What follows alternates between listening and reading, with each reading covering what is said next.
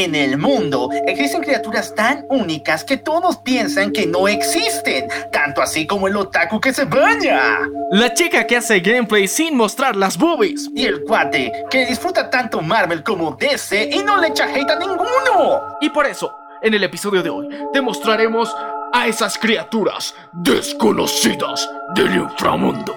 Bienvenidos a La venganza del troll. un espacio para los geeks, Para los frikis. para los otakus Para los geeks. y para todos aquellos que creen en la ciencia ficción. Y a todos, que la fuerza los acompañe. Y los destruya. Dale play a esta cosa.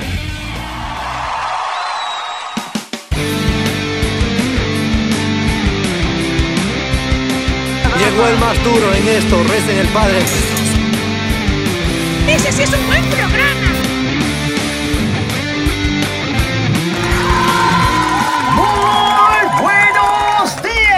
Días, buenas tardes, buenas noches, buenos viajes trascendentales, buenas fumadas poderosas, buenos topos para ti, también para mí y buenas waifus para todo el mundo.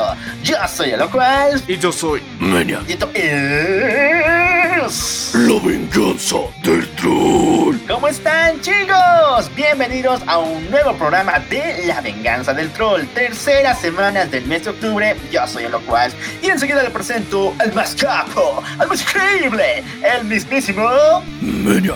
Y estamos muy felices de volver otra semana más para contarles cosas misteriosas y esta vez con criaturas muy Horripilantes. El tema central de este capítulo está dedicado a una rama muy rara de la zoología, que es la criptozoología, que se encarga de buscar criaturas basadas en leyendas o en mitologías que se creen haberse visto en medio de la nada. Y bueno, vamos a ver si, si esos milagros de la ciencia pueden ser reales y vamos a dar nuestro veredicto personal de que sí, pueden existir. O no, el pastel, no, esa, esa madre no existe, madre es como sus sentimientos de ella por mí. Exactamente, 100% real, no fake, o al 100 fake, no real, algo por el estilo, se nos va a conseguir algo muy, pero muy chingón. Así que no te alejes, de nosotros se viene lo bueno enseguida. Pero antes te vamos a contar qué es lo que tenemos en nuestras redes sociales, porque toda la semana está llena de vida. En Facebook tenemos tres animes en emisión y los tres están buenísimos porque los días lunes le pertenecen a Full Metal, Panic. los miércoles agarra tu guitarra imaginaria y ponte a hacer unos patos simples porque viene con... Detroit Metal City. Y los viernes es sagrado, tanto así como las boobies de Estia porque se viene Danmachi 3 con muchas, muchas sorpresas. Y eso es lo que te espera en Facebook. Pero también tenemos, esta semana hemos estrenado uno de los cómics más geniales, más chingones que existe en la galaxia o en el universo entero.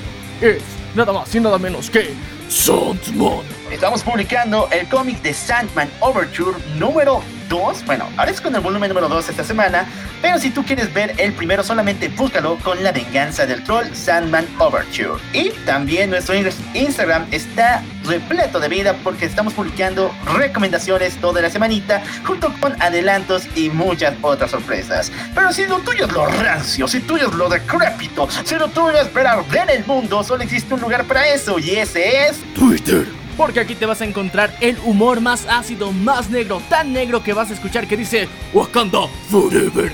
Así es muchachos, contenido que no está en ninguna de nuestras otras redes sociales, así que por favor no te olvides pasarte por nuestro Twitter. Bueno, y si tú quieres ser chingón, graduarte por excelencia de la Academia de Superdotados, yeah, en dos sentidos, pues acá.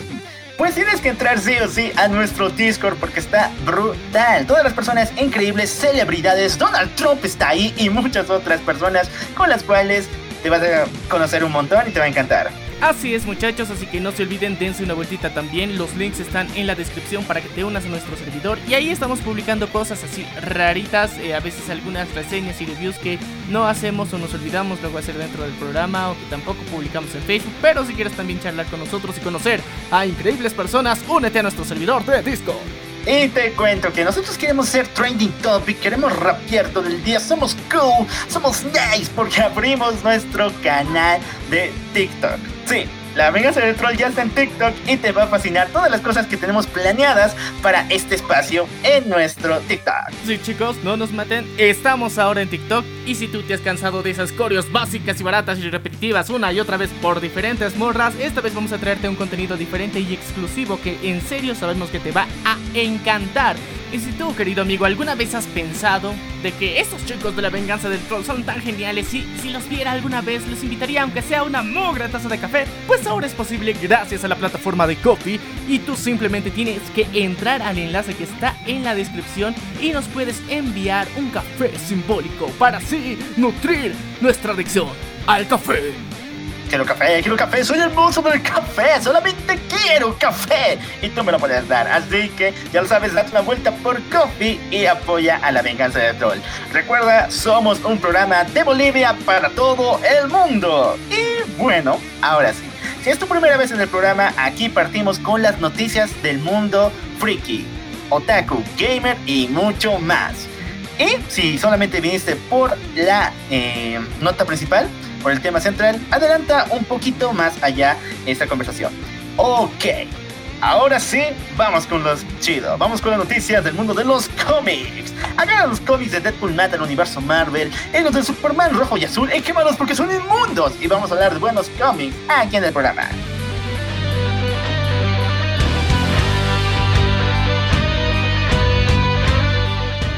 Ok, si vienen noticias muy muy geniales, el actor Danny Ramírez se une a Falcon and the Winter Soldier en un papel todavía desconocido.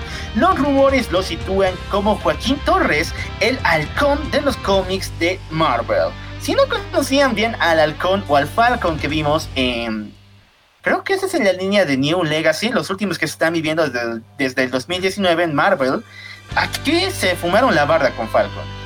¿Qué es más cabrón que ver a Falcon con un traje de águila? O mejor, ¿qué tal si vemos una fusión entre un águila y Falcon? Eh, ¿Me estás diciendo que un águila y un halcón cogieron y salió esa, esa cosa? Sí, podemos ponerlo en estas palabras, pero, o sea, lo vamos a volver más mórbida la cosa. Un águila y Falcon, o sea, Sam Wilson que conocemos de los cómics, ese morenazo increíble, tuvieron un hijito y ese es eh, nuestro querido Falcon de el universo Legacy. Tiene alas, tiene garras en los pies y es prácticamente un engendro de naturaleza. A ver, este extraño cruce está raro y dos le quita más mérito a Falcon, o sea, ya lo conocíamos por tener alitas y por supuestamente tener eh, ciertas habilidades militares, pero en sí no tiene grandes habilidades como el Cap. Pero lo interesante es que de alguna forma esto va a ayudar a la continuación de lo que fue la era de Ultron dentro de la próxima serie de Disney. Ya lo saben chicos, todavía no hay fecha exacta de cuándo se va a estrenar Falcon and the Winter Soldier, pero estamos al pendiente de WandaVision, que va a ser la primera serie que se estrene en Disney Plus de frente al universo de Marvel. Vamos todavía con más noticias. Se vio ya el primer vistazo de Robert Pattinson.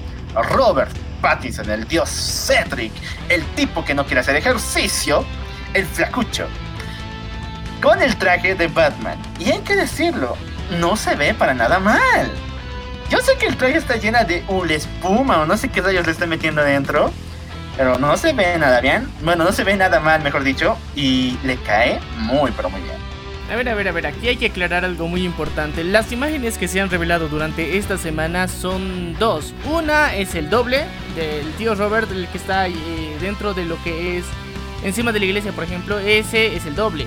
El que también está dentro del cementerio y el que supuestamente está en la batimoto, ese es el doble. Y es más que obvio que es el doble. Y luego está nuestro querido Dios Cedric, alias Robert Flackinson, el que no quiere hacer ejercicio que también está, pero con su traje super, super eh, eh, versión remasterizada 2.0. Esa, esa versión en la que el, el, traje tiene más músculos que, el, que la persona que está dentro del traje. Ese es el tío Robert. Así es la diferencia y te vas a dar cuenta de la diferencia en volumen y en masa muscular, que es más que obvia. Pero ya sé, le estamos metiendo mucho hate, mucho hate y nos vamos a arrepentir cuando salga la peli, pero eh, de momento está como buen meme. La película pinta un poco bien, de hecho, tras unas cuantas filtraciones, está mejorando la imagen que tenía de ella. Principalmente porque esta semana igual se ha captado algunas fotos filtradas donde se puede ver a un cuate con traje de Superman y a una mujer con traje de Wonder Woman dentro de la película de The Batman. Si bien estos trajes son completamente falsos, o sea, son muy chafas para hacer algo oficial, y están en un contexto de que la escena donde aparecen es una fiesta de Halloween, y obviamente se van a disfrazar de eso, son como invitados a la fiesta, en ese contexto de la película, salió a la luz un pequeño diario que se encuentra en medio del set de grabación de, de Batman, el Gotham Times. En una de sus páginas hablan de la aparición de un hombre volador y esto ha llevado a pensar a muchos, muchos, muchos, que Superman y Wonder Woman existen en este mundo. Y eso también me pone a recapacitar y recordar la noticia que le dimos hace mucho tiempo, donde nos hablaron que el Superman de la Tierra de Robert Pattinson junto con la del Joker, que todavía espera ese nexo que me han prometido, iba a ser Car eh, Cal Ellis, el Superman negrito. Hay que regreso. El Superman afroamericano. Eh, en su momento nosotros estábamos ahí con todo el hype, con toda la ilusión, la emoción. Pero. Uno, eh, vamos a defender los dos puntos. Uno, Robert Pattinson, el Robert Flackinson. Le estamos puteando desde ese tiempo por no hacer ejercicio. Y porque su doble se va a merecer el crédito. Eso ya lo hablamos en episodios anteriores.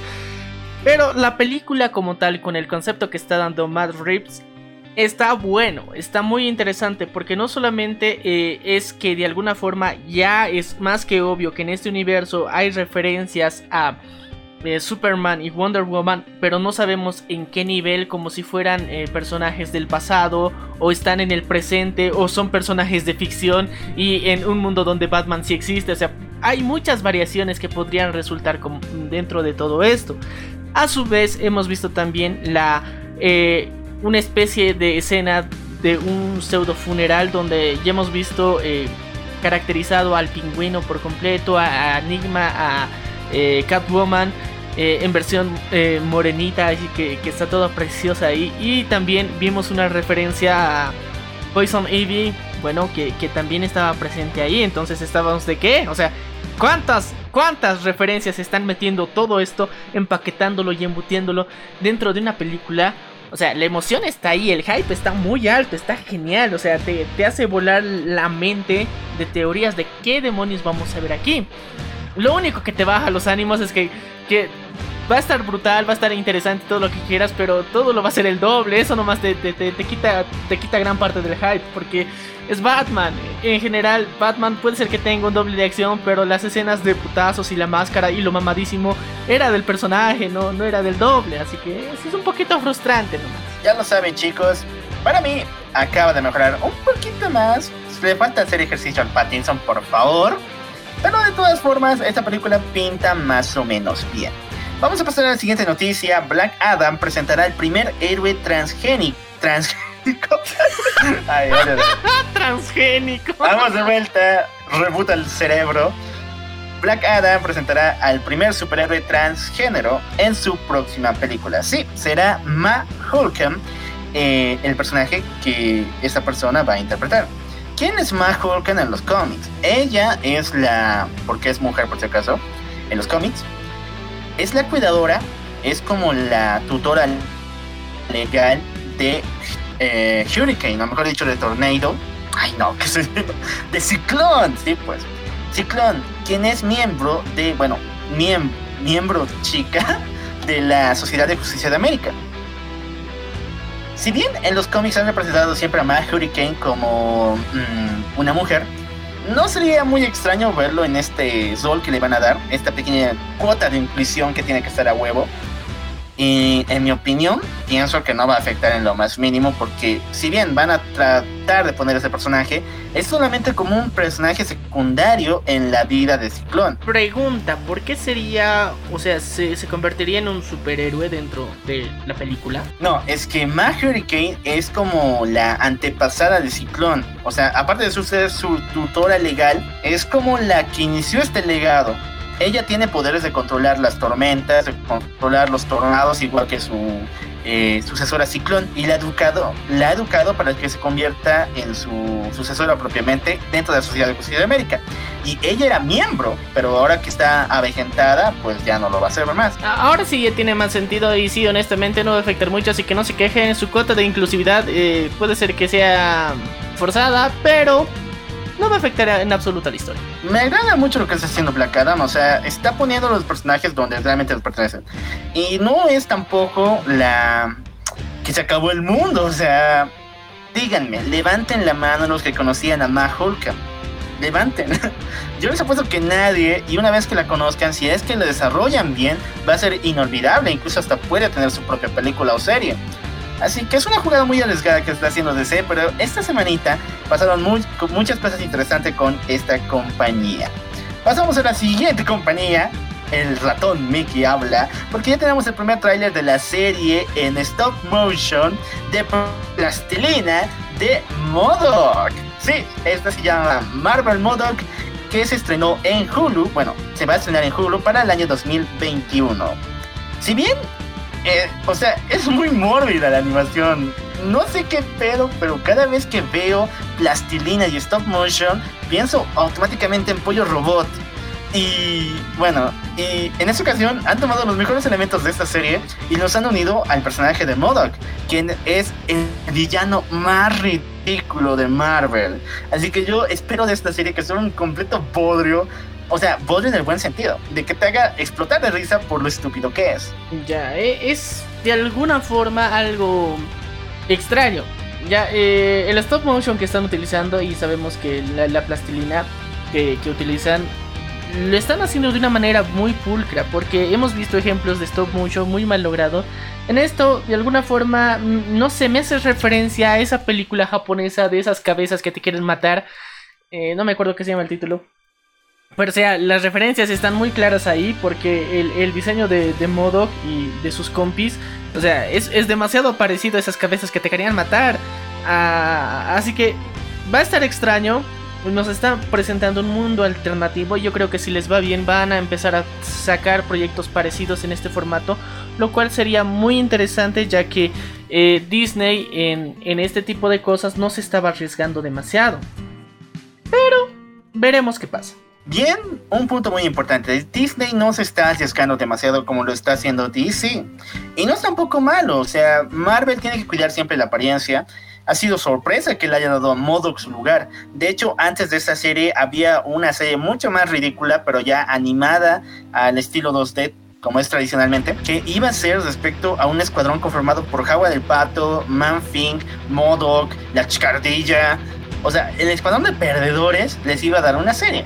Pero era tan estúpido que ahora le está dando lugar a Modoc solamente. Y qué decir, ni jugando el juego de Marvel Avengers donde Modoc es el principal villano, le logran salvar su imagen. Hasta el día de hoy sigue siendo el personaje más ridículo que tiene Marvel y creo que ya es hora de que le den un poco de luz, ¿no? Sí, o sea, y es necesario que nos den otra visión de otros villanos y otros héroes también y utilizar el stop motion es algo interesante. Eh, tienes posibilidades infinitas con esto y aparte la sensación que te da cuando ves una de estas eh, producciones es diferente, así que yo creo que tienen unas oportunidades de lograr algo muy interesante. Para mí son referencias de alguna forma a Matt, pero eh, esperemos ver el proyecto final. Así que nos daremos el chance de esperar un rato. Esperemos que no sea un plagio de Matt, nada más. esperemos. Si te gusta Matt, Pollo Robot, si te gusta Marvel, pues no te pierdas esta serie en Hulu, Hulu para 2021. Se viene, bueno, mejor dicho, ya comenzó el super evento de Dynamite. Sí, lo pronuncie bien, Dynamite, porque Dynamite Comics hace su primer crossover entre todos los cómics que había recopilado por años, entre ellos Vampirella, Sheena la princesa guerrera, John Carter e incluso Flash Gordon. Flash el fucking Gordon padre de la ficción, uno de los personajes de los 50, ha vuelto en forma de fichas, ah, no, en forma de cómic. Y en esa oportunidad, eh, todos estos personajes van a ser en un crossover para salvar su universo de una invasión zombie. O sea, Vamos por lados. No es una copia de Marvel Zombies y mucho menos de DCZ. Por ahí, vamos por ese lado y ahora sí comenten. Ya, a ver, ¿qué, ¿qué carajos está pasando aquí? O sea, ya sé que los zombies son algo de que, que se ha sobreexplotado tanto, pero eh, ¿por qué? ¿Por qué hacerlo ahora, no? Ya, ¿Por qué ahora? ¿Por qué este año? ¿Por qué? bueno, eh, parece ave, ave de mal agüero. Es octubre, es el mes de terror. Tenían que sacar algo seguramente por Halloween. Y no quiero ser malo, pero se está planeando una película de Shina, la princesa guerrera. Y después posiblemente con una de Conan. Y si Dynamite no iba a producir ningún cómic con esta licencia, iba a perderla. Y créanme que en lo poquito, en lo poquito de dinero que reunían, Shina era uno de los personajes que más vendía. Y no puedes dejar de lado, en serio. Eh, Shina ha tenido una interesante serie, así que muchachos se las re- recomendamos. Y es una de las historias que es ampliamente explotable. Pero este, este crossover extraño, no sé, hasta ahorita no, no se me ocurre qué decir exactamente. Es, estoy como que sorprendido y al mismo tiempo de qué demonios está pasando en el mundo. Vamos a dar un pequeño vistazo a los personajes que tiene este evento de Dynamite. Primero, eh, Ampirella. Bass Tripper fueron creados por el viejito cariñoso de Stan Lee en Marvel y por mucho tiempo fueron la dupla sexualizada mega pechuca de esta compañía. Sin embargo, Dynamite eh, le quitó los derechos del personaje de Vampirella dándole un nuevo origen completamente oscuro. El siguiente personaje es Shina, la princesa guerrera. No es necesario que diga aclaraciones ni presentarla. Es la prima de Conan y por mucho lo supera. Tenemos a John Carter, uno de los personajes que nació en forma de libro por allá de los años 60-50. Es muy antiguo, pero que volvió en los cómics, ya que su universo es muy amplio. Prácticamente es un vaquero de la guerra civil americana que fue teletransportado a, Mar a Marte y ahí explotaron sus poderes sobrenaturales, volviéndolo casi en un dios. Y por último, que más me interesa, Flash fucking Gordon, como se le digo, eh, este es el padre de la ficción, es un mega personaje y tenerlos a todos juntos en este evento me parece alucinante. Además, recordemos que no Dynamite, que es uno de los que fabrican más que todo cómics referentes a películas o a franquicias muy pequeñas o diferentes otros rubros de la, del friquismo, eh, no solamente ha hecho este, este crossover que parece una cosa imaginada por un niño de, por una, mejor dicho, por un hombre de 40 años. No, también ha hecho esta de Beard, eh, Ultimate. Ay, no me acuerdo exactamente, pero era la unión entre Star Trek con Doctor Who, con las tortugas ninja. ¿Cómo decirlo? En Dynamite les encanta hacer estos crossovers de lo más locos posible. Y lo están logrando. Qué interesante la, la nueva presentación que nos están mostrando en un evento zombie. Y veremos qué sorpresas nos trae, porque en serio, este tipo de crossovers están muy, muy locos. Y si tú, querido amigo, el Onk te ganó, pues sí, busca los cómics de Vampirella y los de Stripirella, que son de Marvel por si acaso, y te vas a pasar un buen tiempo. y como platillo principal de estas noticias, tenemos una carne jugosa, sacada de la parrilla a tercio quemar, con un corte sabrosísimo, porque DC se acaba de lucir.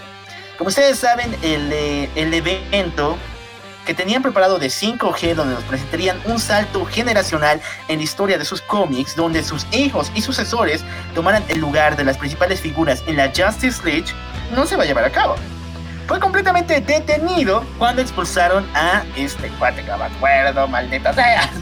Eh, uno de los editores más importantes lo expulsaron por esa razón. Y todo el mundo pensó que la 5G había muerto. Sin embargo, esta semanita nos dijeron, no, perro, todavía estamos en pie y queremos salir a flote esta idea. Y nos presentaron la nueva generación de DC que se llamará Future State. O sea, ¿qué, qué, qué, qué, qué, qué, qué- cómo?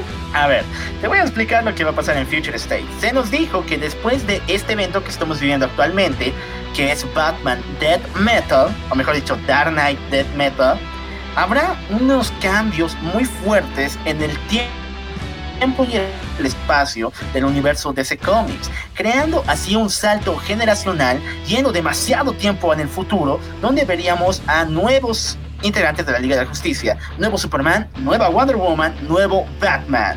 Y está alucinante, principalmente porque los que tenían que tomar el traje lo hicieron de la mejor manera. Tenemos a John Kent, el hijo de Superman, como el nuevo Superman.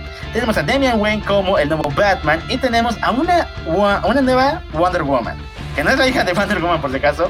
Ella es una descendiente de las amazonas brasileras, brasileñas mejor dicho, y que va a ocupar el lugar de la Mujer Maravilla en esta nueva Liga de la Justicia. O sea, está chingón la historia porque al fin se nos ha cumplido uno de los sueños que de alguna forma ya el manto se les vea directamente, sobre todo a, a Demian.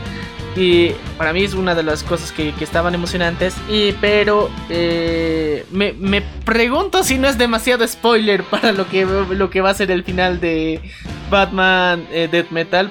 Bueno, el evento de Death Metal en general.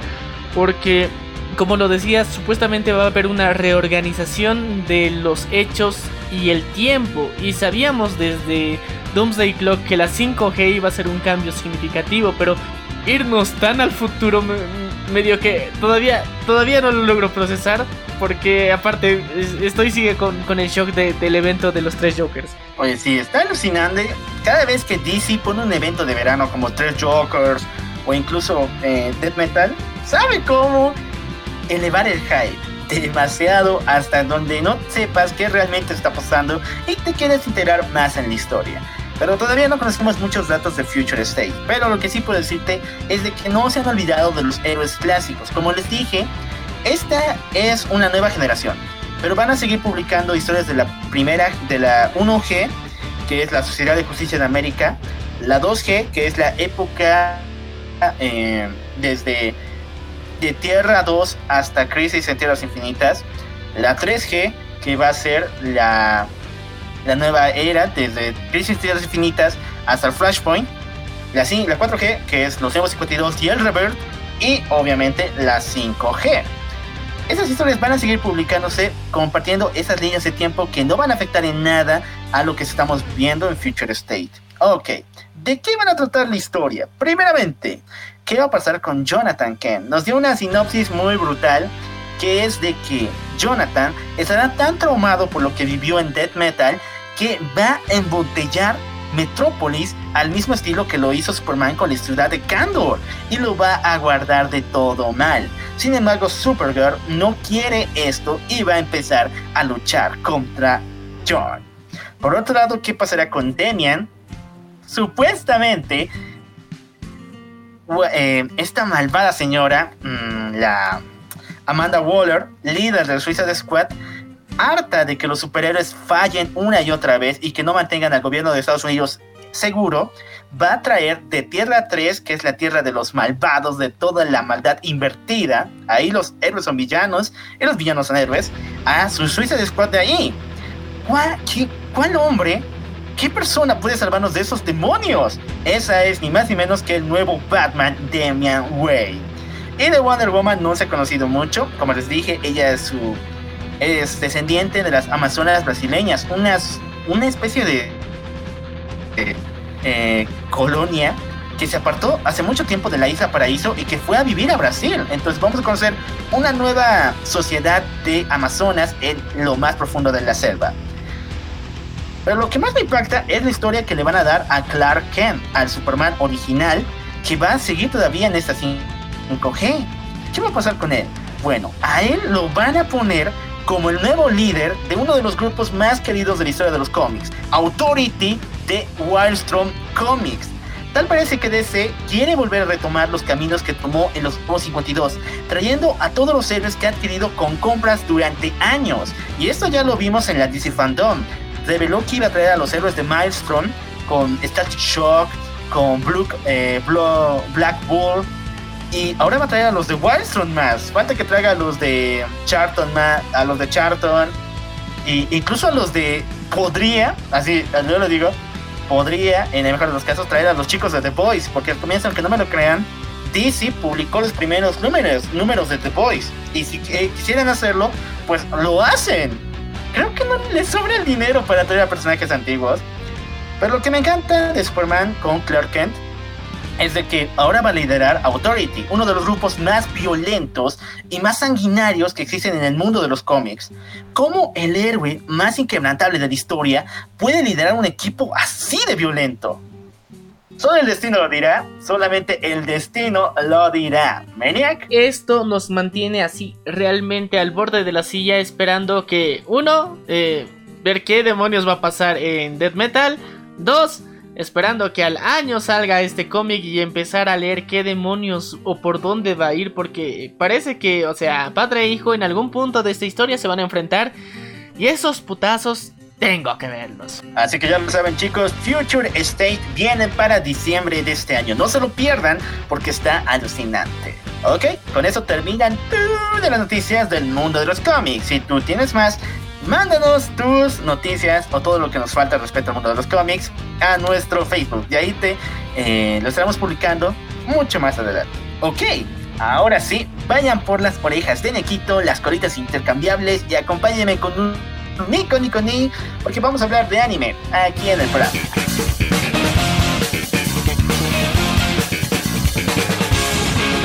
Esta semana los fans se pasaron, se pasaron de.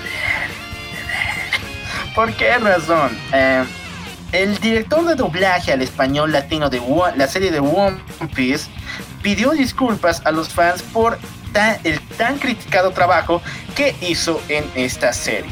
El señor eh, se llama, ay no me acuerdo, Arturo eh, Castañeda y es todo un maestro en el doblaje. Ha doblado cientos de series animadas, pero es la primera vez que ha podido trabajar en el ambiente del anime. Y todo el cast que ha seleccionado para las voces, según él, han sido adecuadas y el trabajo que hicieron fue muy, pero muy eh, arduo y muy sacrificado. Sin embargo, los fans no tuvieron más medidas que seguir criticando el doblaje que se le hizo a esta serie para Funimation, sí, para Funimation se hizo este doblaje. Y en mi más sincera opinión, es uno de los peores que hice en mi vida. Es una blasfemia One Piece, pero aún así, en mi vida hubiera criticado a este cuate y a su trabajo. A ver, es necesario explicar qué ha pasado así completo, porque si no, esto se va a distorsionar. Uno, eh, Netflix decide y ha adquirido los derechos para la reproducción de eh, One Piece, la serie, en Latinoamérica, así para que la podamos ver. Y para darle el toque hogareño que tanto queremos, decidieron darle un presupuesto adicional para hacerle un doblaje oficial para Latinoamérica, el cual salió horrible, salió del nabo, Y lo más triste, yo me siento mal por este cuate porque, o sea, son 90 episodios que han hecho el doblaje, 90 fucking episodios, pero están feos, está tan feo el doblaje como el de Dragon Ball Kai, así de feo. Pero eh, no sé qué, realmente puedo decir a favor de esta situación. Eh, ha sido demasiado complicado el trabajo que han tenido que hacer. Siento un poco de lástima, pero al mismo tiempo yo creo que tienen que eh, Netflix encargar la, el doblaje de este tipo de producciones que tiene un chingo de fans a personas las cuales tengan la capacidad para representarlos de esa misma forma, cosa que creo que esta vez no hicieron bien. Y aparte, eh, la mayor parte de los fans, fans de One Piece, o sea, lo han visto ya en Japón. Y una vez que te acostumbres al doblaje japonés, es difícil cambiarte al español latino. Y ahora las nuevas personas que vean eh, One Piece van a verlo con ese fucking estúpido y horrible doblaje. Mm, vamos por partes. ¿Cuáles son ahorita los peores doblajes que han escuchado? Está obviamente el de Dragon Ball Kai, el de Re Zero, que es uno de los peores. Tate no Yusha también está horrible. Mm, se nota un factor ahí, que es que ahorita no están manejando. Bueno, hay dos puntos diferentes, como yo le veo. Primero, no están contratando Star Talents, están contratando a puros actores novatos o medianamente conocidos. Y sí, estoy hablando en grandes palabras porque los chicos que han trabajado en Zero e incluso en One Piece son reconocidos, o sea, han tenido varios trabajos, pero no han alcanzado ese estatus como de Star Talent. Y creo que las pagas han sido muy míseras, porque no le meten feeling a nada de lo que dicen.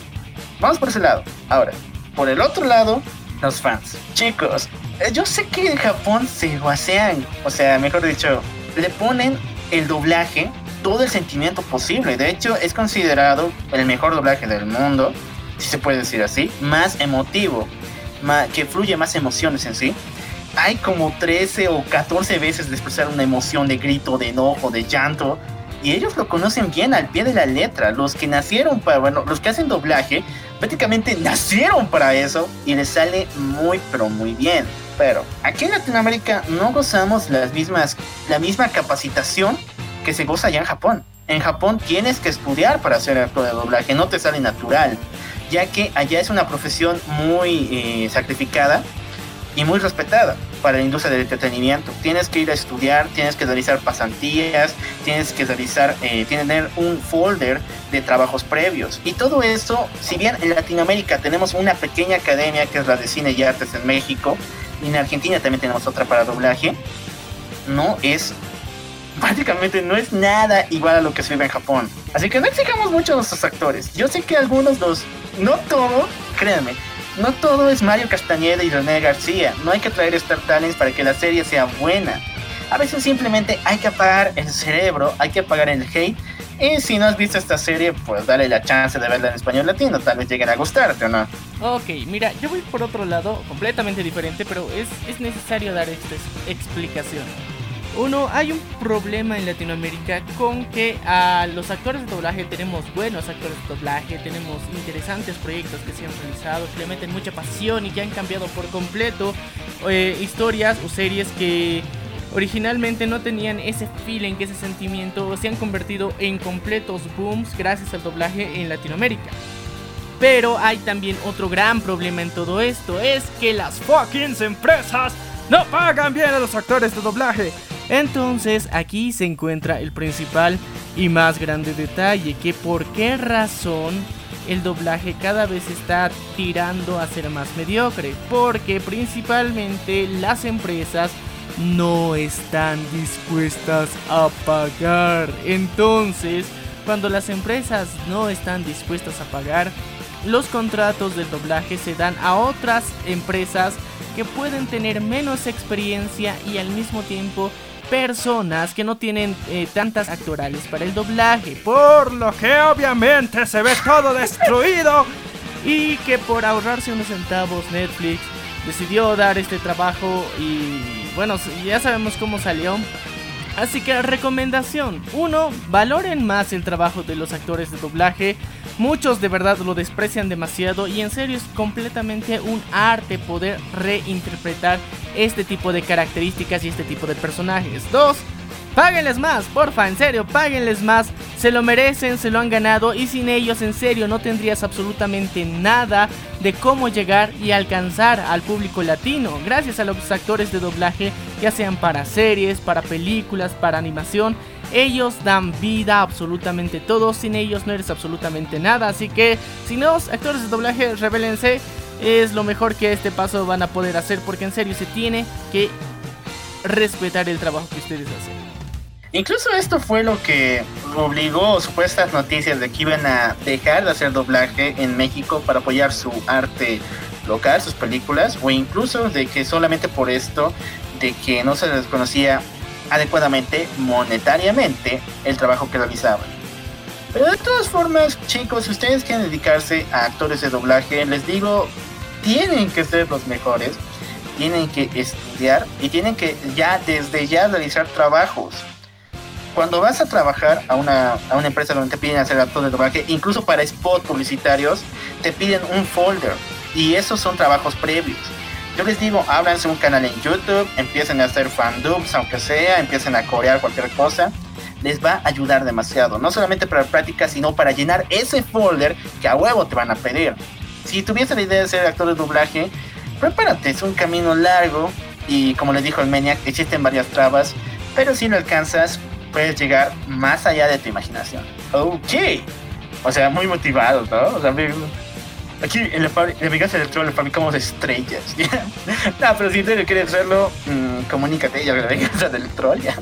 No, eh, busca personas que sepan respecto a este trabajo. Pasamos a la siguiente noticia. Se viene ya, bueno, el primer tráiler de la adaptación live action de Promise Neverland. O mejor dicho, Ah, no, por eh, que viene para el 18 de noviembre en Japón. Es una película live action que adapta lo que los fans conocemos como pollitos en fuga humanos. Está increíble. Me encantan todos los aspectos que ha tomado y esto me da ánimos para próximos proyectos live action del mundo del anime que los japos ya saben cómo realizarlo. A menos de que ya veáis actuaciones exageradas dentro de la película. Eso me puede matar la emoción que ahorita estoy sintiendo. Estamos hablando de Japón. A ver, cuando hablamos de live action y específicamente de Japón, Estamos hablando de los masters, de los 100% cracks, de los que hacen de verdad, respetan la historia y los personajes de origen, respetan el diseño de personajes y lo tratan de representar de la mejor forma. Y en esta historia realmente estamos viendo en el mismo tráiler que están haciendo una adaptación muy bonita, bien cuidada, bien hecha en HD 4K. A diferencia de lo que pasa con Netflix, por ejemplo, y su pinche Death Note, donde se toman libertades creativas que no les corresponden, pero Japón sabe hacerlo bonito. En serio, muchachos, tienen que ver por ejemplo, el live action de la serie que estamos emitiendo ahora, que es Detroit Metal City, es hermoso, han respetado absolutamente bien a los personajes. Su misma forma de ser, su conducta, todo esto lo han representado absolutamente bien. Otro ejemplo de un buen live action es Ore Monogatari. Entonces, los japos sí saben hacer live action de sus series anime, así que está en excelentísimas manos y el resultado es más que genial. Bueno, ya lo saben, Promise Neverland llega a Japón el 18 de noviembre. Roguemos para que Brian San y Kevin Kun vayan allá, vayan allá y después lo subtitulen al español. Como lo hicieron precisamente esta semana, porque gracias a el Brian y el Kevin pudimos ver directamente en una de las páginas no por favoritas en X video subida y titulada para el español toda la película de Demon Slayer completita y bien subtitulada, subtitulada, no doblada, pero así tenemos la película del tren de la muerte. El tren de la muerte, tren infinito. Y te faltan los honoríficos, porfa. Honoríficos para estas dos personas sagradas. Brian Kun, eh, Brian San Kevin Kun. En ustedes confiamos, en ustedes confiamos. Pasamos al siguiente. Se viene una secuela de la novela de un universo paralelo de Sword Online. Hablamos de If You Were Here.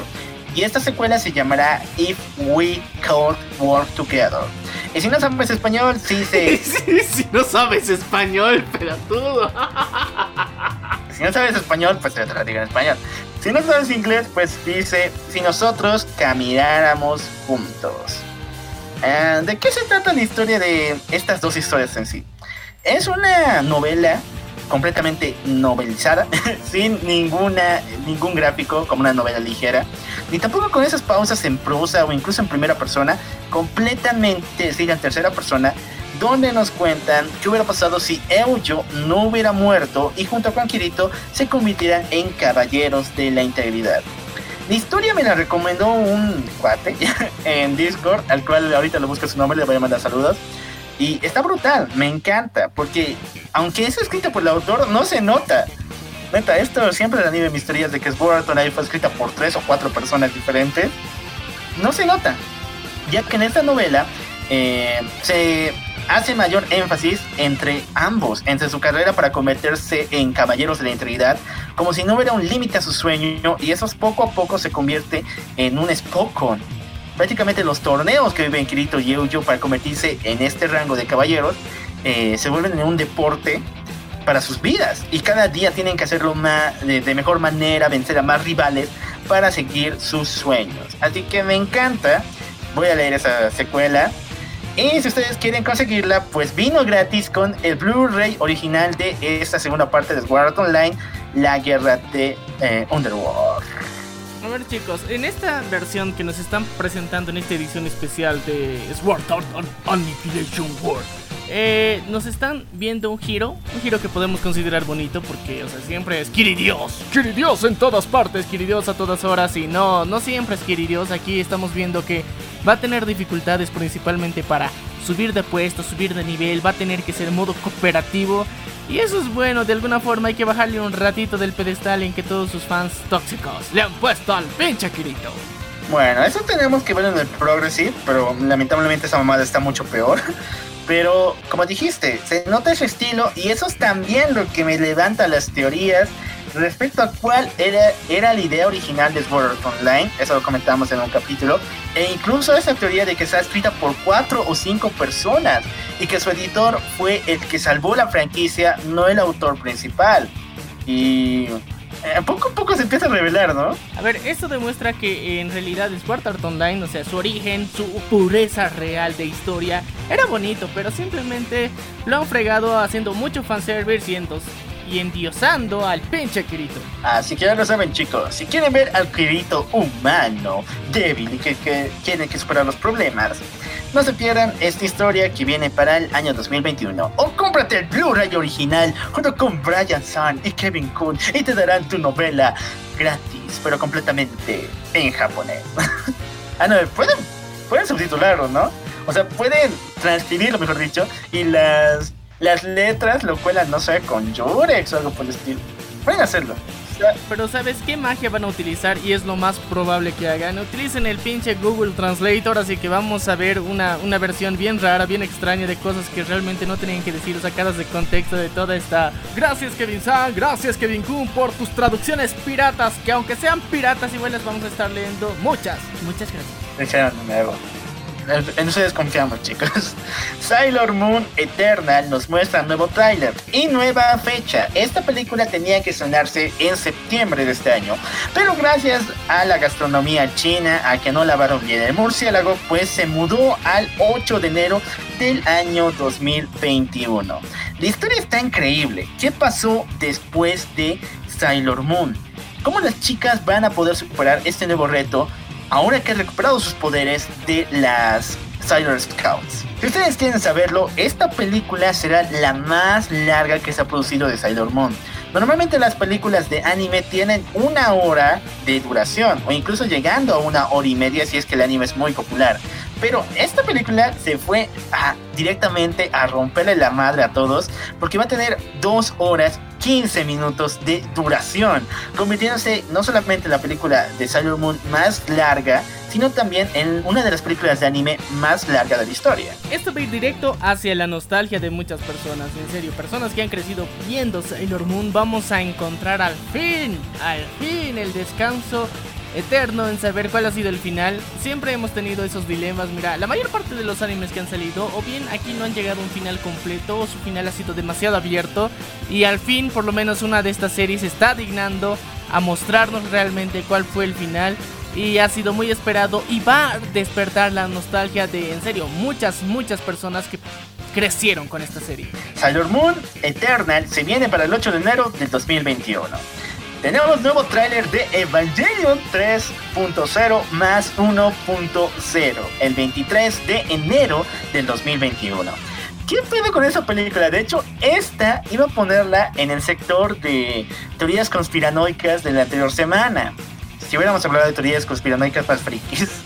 El punto es de que esta película, por cientos de años, ha sido culpable de momentos de vu en la historia de otaku todo el mundo jura haber visto esta película. Jura haberla visto y de que era de esta forma y la otra. Pero si te pones a pensar en todas las declaraciones que han dicho, están repitiendo la primera película que es la 3.0. Pero ellos juran que era esta, la tercera, la que terminaba la saga. Pero no es así. Así que la producción se ha parado, se ha detenido mucho tiempo por coronavirus y ahora tiene fecha para el próximo año. Roguemos, roguemos al Altísimo de que no se cancele otra vez o, o todavía van a sacar estos efectos de déjà vu o de efecto Mandela, mejor dicho, ¿no? Y efecto Mandela, donde la gente dice que ya dice esta película, sabe de qué se trata, pero realmente no es así. Es uno de los mayores misterios que hemos tenido en la historia otaku. Y aquí vamos a descubrir a los verdaderos fans de Evangelion, no esos que dicen, yo soy fan, yo soy fan, pero de verdad, o sea, no han entendido un choto de Evangelion. Así que ellos van a decir, ya vi el final. ¿Y le entendiste? Esa va a ser la pregunta del millón. Papitos, a ver, papitos, si no le has entendido Evangelion o a su película, la primera película que es End of Evangelion, a huevo no vas a entender esta. Así que ahorrate las ganas, chequeate la serie otra vez en Netflix, la película más, y recién vas a entenderla para esto. Porque lo que han iniciado con el 3.0 y después con el Q es una remasterización más apegada a la idea original del autor el autor está completamente loco. Es un pato loco, güey. Y todo su mente es una. Es una maraña de piezas que tienes que unirlas sí o sí a huevo. Y para eso tienes que verlas. La serie y la película, por acaso. La primera. Aquí tengo que confesar algo. Yo soy de las personas que en algún momento de mi vida hemos tenido una crisis existencial y al mismo tiempo creíamos que habíamos entendido cuál era el real final de Evangelion, pero la verdad es que no. Pero eh, sé que hay muchas otras personas también conozco que creen que han descubierto, ya han visto el final. Este efecto Mandela en serio es brutal. Yo creo que muchos de ustedes también deben conocer a alguien que cree que ha visto el final, pero en realidad no lo vio, recién va a salir o es que vemos el futuro, no sé. Pero si es que alguno de ustedes realmente ha entendido Evangelion a la primera, por favor, no dominen el mundo. Ya lo saben, eh, la película de Evangelion llegará para el 23 de enero del año 2021. No se lo pierdan. Ok, aquí finalizan las noticias otakus. Vayan por los controles, vayan por las consolas. Que hablamos de aquí en Noticias del Mundo Gamer.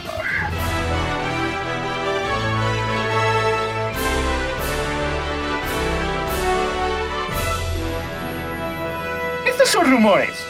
Pero Dios, ¿qué rumores? Están tan buenos como la persona de la que vamos a hablar. Existen rumores de que Henry Cavill está siendo considerado para el papel de Arthas en un remake de la película de World of Warcraft. Dios santo, en serio. Pareciera como si los dioses habían vuelto al Olimpo. Porque, primero, quieren hacer un remake de Warcraft, una de las mejores películas, en mi opinión, referente al uso de CGI, ya del paso de epicismo. Pero quieren hacer un remake de esta y quieren contratar a Henry Cavill. O sea, ¿qué más puedo pedir en esta vida? Oye, este, está interesante, pero esto, este rumor se da a, razón de los fanarts que hicieron, del último vistazo que dieron a, Henry Cavill en su papel de The Witcher con su nueva armadura.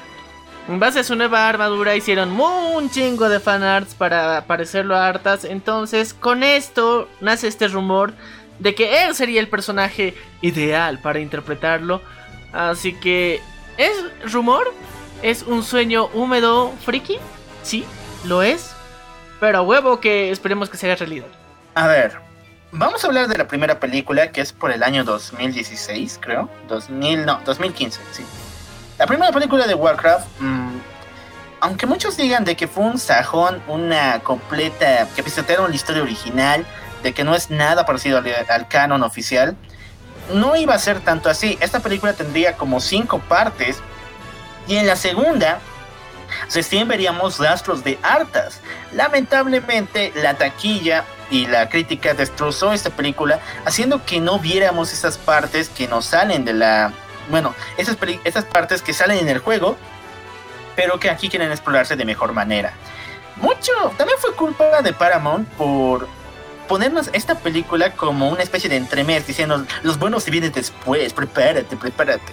Y después no hay taquilla y pues al diablo te botan del basurero, ¿no? Bueno, te botan del restaurante, mejor dicho. A ver, pero es que mira, la idea era interesante, pero es que aquí cometieron un error que bueno sirvió para que otras cosas no, no hagan lo mismo. Por ejemplo eh, The Voice ya hemos hablado anteriormente de The Voice que ahora recién que la serie original o sea ya tiene éxito recién van a sacar su precuela para que se entienda mejor el universo expandido de, de lo que es este mundo. Pero aquí en Paramount decidieron hacerlo primero sacar la precuela y luego contar la historia que todos querían conocer. Y este fue un error muy significativo que creo que con eso, muchas de las franquicias han aprendido de no hacer eso y que primero sacan la historia que todos quieren ver y luego van a sacar la precuela para que entiendas de cómo se llegó a ese punto. Así que la idea como tal de mostrarnos un origen un poco más extendido, más explicadito, más masticadito del lore de World of de Warcraft eh, era buena. El problema fue que los fans eran. ¿Cómo te digo? Querían mucho fanservice y no lo lograron, así que por eso se canceló este proyecto. No, no querían fanservice, querían fan hartas. En serio, todo, todo de Warcraft tiene que girar alrededor del pinche hartas. Ya, me encanta Arthas, es un personajazo, pero hay un chingo de personajes más increíbles. Está Troll, está Beer, eh... Ay, ¿cómo se llama este cuerpo? eh, Virgil. Incluso están los orcos como tal. Entonces, todo uno tiene una historia propia, pero no todo el mundo quiere ver lo que fue eh, la traición de Arthas y su ascenso a convertirse en el Lich. Sí, es muy importante, pero como les dije, hay un chingo de historias en Warcraft y creo que ya es hora de darle un poco de luz a esos. A ver, eh, dentro de lo que hemos visto como este proyecto, era interesante la forma en la que lo querían narrar, o sea, poner un poquito la historia, el background real, la historia de los personajes, cómo evolucionaron y cómo se convirtieron en lo que nosotros llegamos a conocer. Era interesante la propuesta, pero lastimosamente no les gustó, no fue el fanservice que todos pedían, aunque tenemos que decir que el CGI y la campaña que hicieron para promocionar esta película en Asia fue brutal. Pero aún mantenemos la esperanza de que Henry Cavill se ve brutal, se ve re chingón, mamadísimo y que es uno de los mejores candidatos para este papel. A ver, vamos a hablar un cacho de Henry Cavill. El tipo está encendiendo brutal en lo que refiere a Hollywood. Primero, Superman. Un personaje que, Dios, yo mataría por tener. Nicolas Cage mataría por tener. E incluso muchos otros actores. Está igual en Sherlock Holmes, aunque en una más o menos película de Nola Holmes. Y después en Misión Imposible también, junto a Tom Cruise. Y también estuvo en la de... Bueno, le están perfilando para, para 007 también, como uno de los posibles candidatos. Así que, o sea, eh, no hay lugar donde no quepa. Y aparte, con lo que han confirmado que van a sacar un spin-off de Sherlock del universo de Lona Holmes que hemos visto. O sea, esta, esta, esta cosa está, está yendo por buen camino, está yendo por buen rumbo. Esto está, está realmente completo y completito lo que se quiere hacer. Bueno chicos, ya lo saben, amamos a Henry Cavill, aquí lo adoramos demasiado y nos gustaría verlo dentro de este remake de la película de Warcraft. Ahora sí, para terminar las noticias del mundo gamer, tenemos una noticia muy pero muy curiosa. Se confirma que en el juego de Spider-Man Miles Morales tendremos como asistente al increíble, al único, al canónico a huevo, te lo juro por la Virgen, Spider-Cat. No, es en serio. Spider-Cat no existe en los cómics. Nunca ha existido. Y Dios, yo no quiero que exista.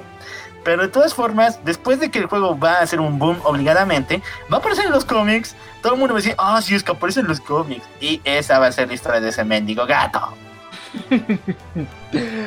A ver, ya, el Michi tenía que hacer algo ¿no? en, estos universos. Ya vimos a, ese gato que, se tragó una viejita eh, en Capitana Marvel, pero necesitamos un gato que acompañe a Spider-Man, digamos. O sea, el, el, vato está muy preocupado, anda medio solitario por la vida, todavía no conoce Spider-Man, así que tiene que encontrar, digamos, a alguien que lo acompañe. Y precisamente un gato, un Michi, ese Michi le pone una mascarita bien cute. Y se supone que te va a ayudar a cumplir misiones. O sea, está, está bonito. No lo niego. Se ve cute. Pero... Eh, eh, los amantes de los gatos sabrán. Ya. ¿Qué poder, qué habilidad nos va a presentar el poderosísimo Spider-Cat junto a Miles Morales? Bueno, es una especie de combo de asistencia donde Miles da una vuelta hacia atrás y de su mochila se abre un pequeño compartimento y de ahí sale Spider-Cat completamente dispuesto a dar gatazos por todas partes, arañar todo lo que se acerca hacia ti. Me gusta la idea, pero me huele a plata. Me huele a plata. El gato araña, ¿no? Literal. no, lo planearon, lo planearon todo, chicos. Ahora, esto me da tuca, porque si este pinche gato logra vender peluches como fue la intrusión de el gato de Capitana Marvel, que ahorita no me acuerdo su nombre, eh, le puede dar ideas a DC. Y DC tiene un fetiche en los cómics y también en las, bueno, en las adaptaciones que es el siguiente. En los cómics todo el mundo de DC ama a los conejos. Neta, todo el mundo ama a los conejos. Superman los ama, Batman los ama, Wonder Woman los ama, así que no me parecería nada extraño que de la nada todos tengan uno. Eso pasa en los cómics. Pero mientras tanto, en las adaptaciones, mm, todo el mundo ama a los perros. Y hasta Superman ya tiene Crypto, eh, Batman por eso también tuvo este... Uh, ay, ¿cómo se llama su? Argos, Argos, su perro. Y hay muchos otros perros del mundo de DC, así que si le dan la idea de que los mascotas cute superheroicas ganan, pues DC puede hacer lo mismo y sacar así peluches de esas otras mascotas. Ya, la cuestión es que va a haber un gato en la mochila que vas a poder usar, así que ten cuidado cuando estés jugando, porque si das un putazo con la mochila, tu gato va a morir. no quisiera ver eso, quisiera ver eso ya. Bueno, con esto finaliza las noticias del mundo gamer, pero quédate un poquito más porque empiezan las noticias del mundo normie.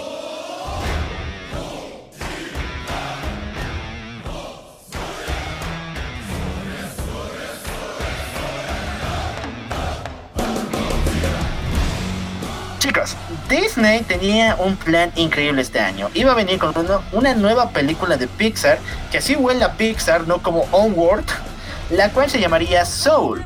Iba a estrenarse para el mes de julio. Sin embargo, esto del coronavirus le ha aplazado de tal manera que se estrenará este 25 de diciembre a través de Disney Plus. Hay dos puntos que quiero decir aquí.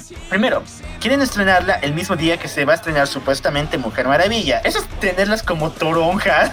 Y segundo, es por Disney Plus y no te van a cobrar nada por el estreno como fue con Mulan. Así que digamos que mm, si es que Wonder Woman, y es lo más probable que se suspenda para el próximo año, esta película quedaría muy bien para verla en fechas navideñas. Ya lo habíamos dicho anteriormente, eh, que esta película es demasiado similar a la película que ya vimos del Día de los Muertos. Es Coco. Sí, es Coco Coco. por gringos. Es Coco de gringos, exactamente. El Coco de los gringos eh, es Soul. Pero lo interesante es que aquí vamos a poder disfrutar un poquito más de buena música, música chingona, ¿no? De esas babosadas que están sonando siempre en la radio. Así que eso es lo bonito. Vamos a tener un poquito más de cultura y de música soul y jazz. Para disfrutar y conocer también el mundo de los muertos gringo. Eso va a ser curioso. Ay chicos, Disney en serio que quiere ganar plata sí o sí. Buena suerte, ¿qué pasó? Buena suerte Disney. Sigamos con las noticias.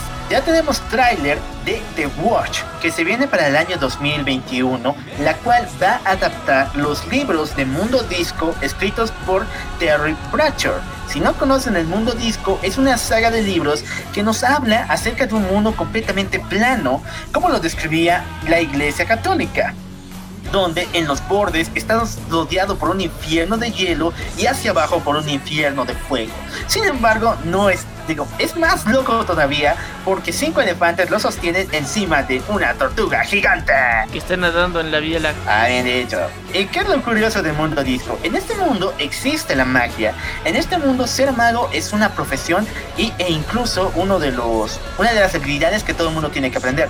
Sin embargo, nuestro protagonista, que se llama Rincewind, quiere vivir una vida en paz, completamente fuera de cualquier conflicto. Pero de la nada, guerreros legendarios llegan a su casa para pedirle que se una a ellos en una última aventura. Entonces toda esta paz se va al diablo para seguir una historia de intriga, manipulación, traiciones y muchas, muchas otras sorpresas. Los terraplanistas están felices y orgullosos de este país. Si eres terraplanista, dale like. Aquí te llegó tu, mensa tu mensualidad. O sea, está muy brutal esto. Por fin una serie que planea todo, que plan, que planta todas sus creencias como tal. Me encanta. Mundo Disco es uno de los libros que más me gustan. Pero mm, lo que no me está agradando de su tráiler es un poco la inclusión. Prácticamente han convertido a todas las chicas que en el libro se describen como eh, mujeres pelirrojas, blancas, en pelirrojas morenas. Y eso no es o sea, no es exagerado. Todos los personajes que he visto que se parecen por lo menos a sus contrapartes en los libros han sido transformadas de esta forma. Ya, a ver, eh, no sé qué carajos estamos arrastrando desde lo de la sirenita Black. Ah, ahora, ¿qué, qué, ¿qué más? O sea, mira, terminando ya con esta noticia, eh, vamos a entrar a esta polémica pendeja que han armado en internet también, en la que, o sea, cuando un personaje es sustituido por un Oniga, no hay pedo, o sea, todo tranqui, no sé por qué, pero esta semana también se ha anunciado que Gal Gadot y Patty Jenkins están creando y van a participar dentro de una nueva versión de Cleopatra. Obviamente Gal Gadot va a interpretar a la grandísima Cleopatra y Patty Jenkins va a ser la directora de esta película. Pero salieron muchas personas a protestar de por qué Gal Gadot va a interpretar a Cleopatra y no una egipcia verdadera de actriz egipcia que pertenezca a Egipto, que haya nacido en Egipto, porque Gal Gadot es israelí. Entonces, no sé, ¿qué, qué carajos está pasando? Incluso fue mucho más pendejo y estúpido. ¿Por qué? Porque pedían que fuera una actriz de Medio Oriente. Ellos no saben geografía porque Israel y Egipto están en esta parte del mundo. Entonces no sabían ni siquiera de qué quejarse. Además, históricamente Cleopatra no es 100% egipcia, tiene raíces griegas como tales, es descendiente de ambas partes. Y yo lo estoy tomando por el lado de que estos changos mm, no saben respecto a eh, Historia. que los egipcios no saben historia, no saben que los egipcios y los israelitas estuvieron en una comunión muy muy cercana hace un chingo de tiempo. No solamente fueron sus esclavos como tales, sino que hubo una conexión entre ambos que ha pasado por generaciones y los ha llevado a ser por mucho tiempo naciones hermanas, muy muy cerca, muy cercanas. Ay, ya, y bueno, es- estas pelotudeces, mira, eh, en serio, ya, ya me tienen harto. Uno, primero, la, la, la sirenita Niga. Hay un grupo gigantesco de personas que lo apoyan. Ok, está bien, sirenita Niga. Pero no hay una justificación real para que una sirenita sea Niga. Porque el cuento original de la de sirenita es basado en una leyenda nórdica y no has visto un nórdico Niga en toda tu existencia. Así que... Oye, sí lo vimos en Vikingos. Pero es que eran esclavos importados, pues Choco, no es que eran nativos de ahí. Y se supone que eh, debajo del mar la vida es más sabrosa y tampoco es que haya mucha conexión con, o sea, con lugares más cálidos. Ya. Pero digamos que se lo aceptamos porque es Disney y hace pendejadas.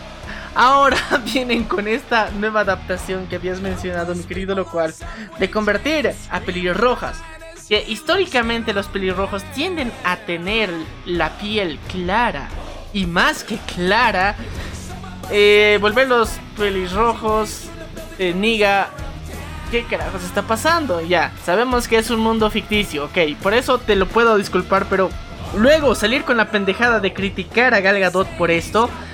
O sea, no mames, chocos, cálmense un poquito, bájenle de huevos, bájenle tres rayitas porque se van a ganar unos buenos putazos de los que no se van a salvar. no es por ser malos. De hecho, aquí amamos a Gal Gadot, la amamos mucho. Es Wonder Woman toda nuestra vida. Próximamente va a estar en lo que fue en la película de Club por en el barco, que no me acuerdo ahorita su nombre, El Expreso de Egipto igual. Pero pongámonos serios en temas históricos. Actualmente no existe la ascendencia completamente egipcia como tal. Los egipcios han pasado por tiempos muy muy feos donde su estirpe ha sido brutalmente asaltada por todos los, los imperios de la tierra empezando con obviamente la expansión de la hegemonía eh, israelita. Después ha pasado por los por los mismos eh, siri- asirios, babilonios, griegos, romanos, musulmanes. Dios santo, prácticamente no existe una persona con ascendencia egipcia pura. Todo el mundo tiene ascendencia de otras partes y principalmente de Israel. Créanme al decir eso de que un israelita es tan egipcio como una persona que vive en Egipto. Es verdad. No son actores, se supone que interpretan un papel. No tienes que buscar a alguien que sea del origen específico y exacto. Estás haciendo una representación. Así que lo importante es que tenga las características para interpretarlo, tanto actorales como puede ser que físicas, dependiendo del caso. Pero en este caso se están pasando de lanza queriéndose meter con la nacionalidad específicamente y este pedo no sé por qué se ha extendido tanto hasta el punto en el que bueno eh, hasta en BoJack Horseman se tuvieron que disculpar por interpretar una vietnamita en una animación así o sea, pendejadas de este calibre están pasando, sabemos ya, es 2020, todas estas mamadas pueden pasar, sí, pero no es para que las toleremos 24/7 y todo el tiempo, hay que ponerle freno a esta mamada. Bueno, te voy a dar una noticia que igual te hará bajar las expectativas del mundo. O no tanto, o sea, a algunos les ha gustado cómo se ve.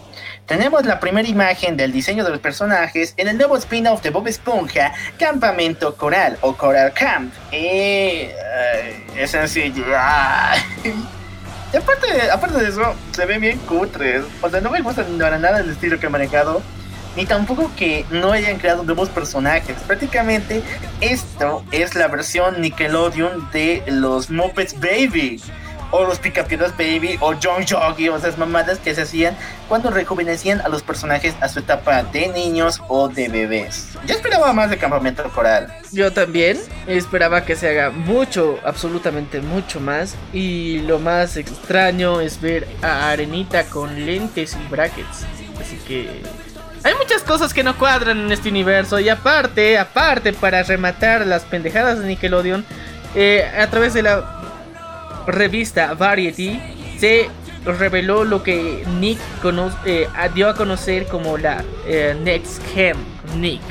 La siguiente generación Nickelodeon, donde vemos la primera previsualización de cómo se van a ver la readaptación o el reboot de los Rugrats. Y sí, también es en CGI. Ay, no sé qué obsesión con el CGI. Nickelodeon, tranquilízate un ratito. Muchas de estas series las amábamos porque eran completamente en 2D. Eran bonitas, estaban bien hechas. Y volverlas 3D, hay muchas cosas, hay muchas historias que se han fregado absolutamente de forma apoteósica por volverlas 3D. Así que, si es que no es buena la historia, prepárate para un gran fracaso. Bueno, volvamos con Bob Esponja. Están sobreexplotando demasiado esta serie, pero así, explotando demasiado. Ni siquiera se ha estrenado la película, se- tercera película por si acaso, de este personaje y ya tienen planes de hacer spin-offs y muchas otras babosadas. Primero, van a seguir todavía con la serie que ahorita está más que muerta. Nadie ve esa madre. Ha tenido los bajones de mm, audiencia más grandes en la historia de este año e incluso del anterior. Están arrastrando esta maldición de Bob Esponja. Segundo, van a tener campamento coral. Que sí, se ve horrible y no era lo que esperábamos, pero por lo menos tiene algo de suerte. Y el tercero, que no sé por qué, que es el spin-off de Patricio, su talk show con estrellas de Nickelodeon, donde sencillamente eh, se va a burlar de lo que digan los changos cuando les invite.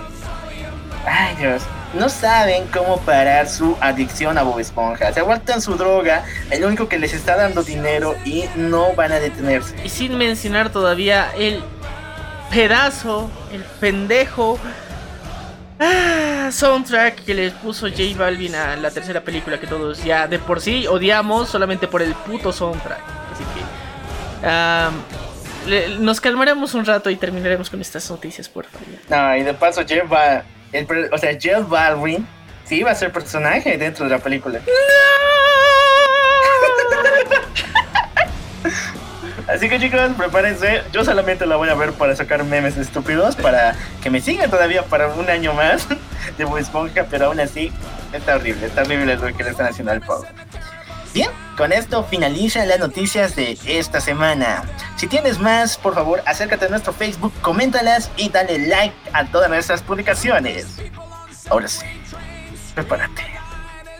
Apaga las luces, ponte unos audífonos y pon esto en máximo volumen, porque llegarás a un mundo diferente, uno de monstruos y pesadillas que la mayoría de gente no conoce.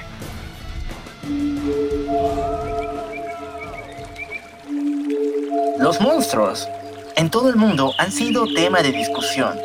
Tu abuelo dice que los vio. Tienen videos bien chafas en 8 bits demostrando su existencia y muchas otras babosadas. Sin embargo, ¿será verdad que todos no existen o será que se ocultan de nuestra vista para poder estar aún bajo la protección del silencio y de la oscuridad? Pues el día de hoy te daremos una lista de aquellos monstruos, de los cuales algunas personas han escrito artículos y muchas otras grabaciones y diferentes materiales que aseguran su existencia en nuestro mundo actual. Y bueno, nosotros vamos a dar nuestra sincera opinión.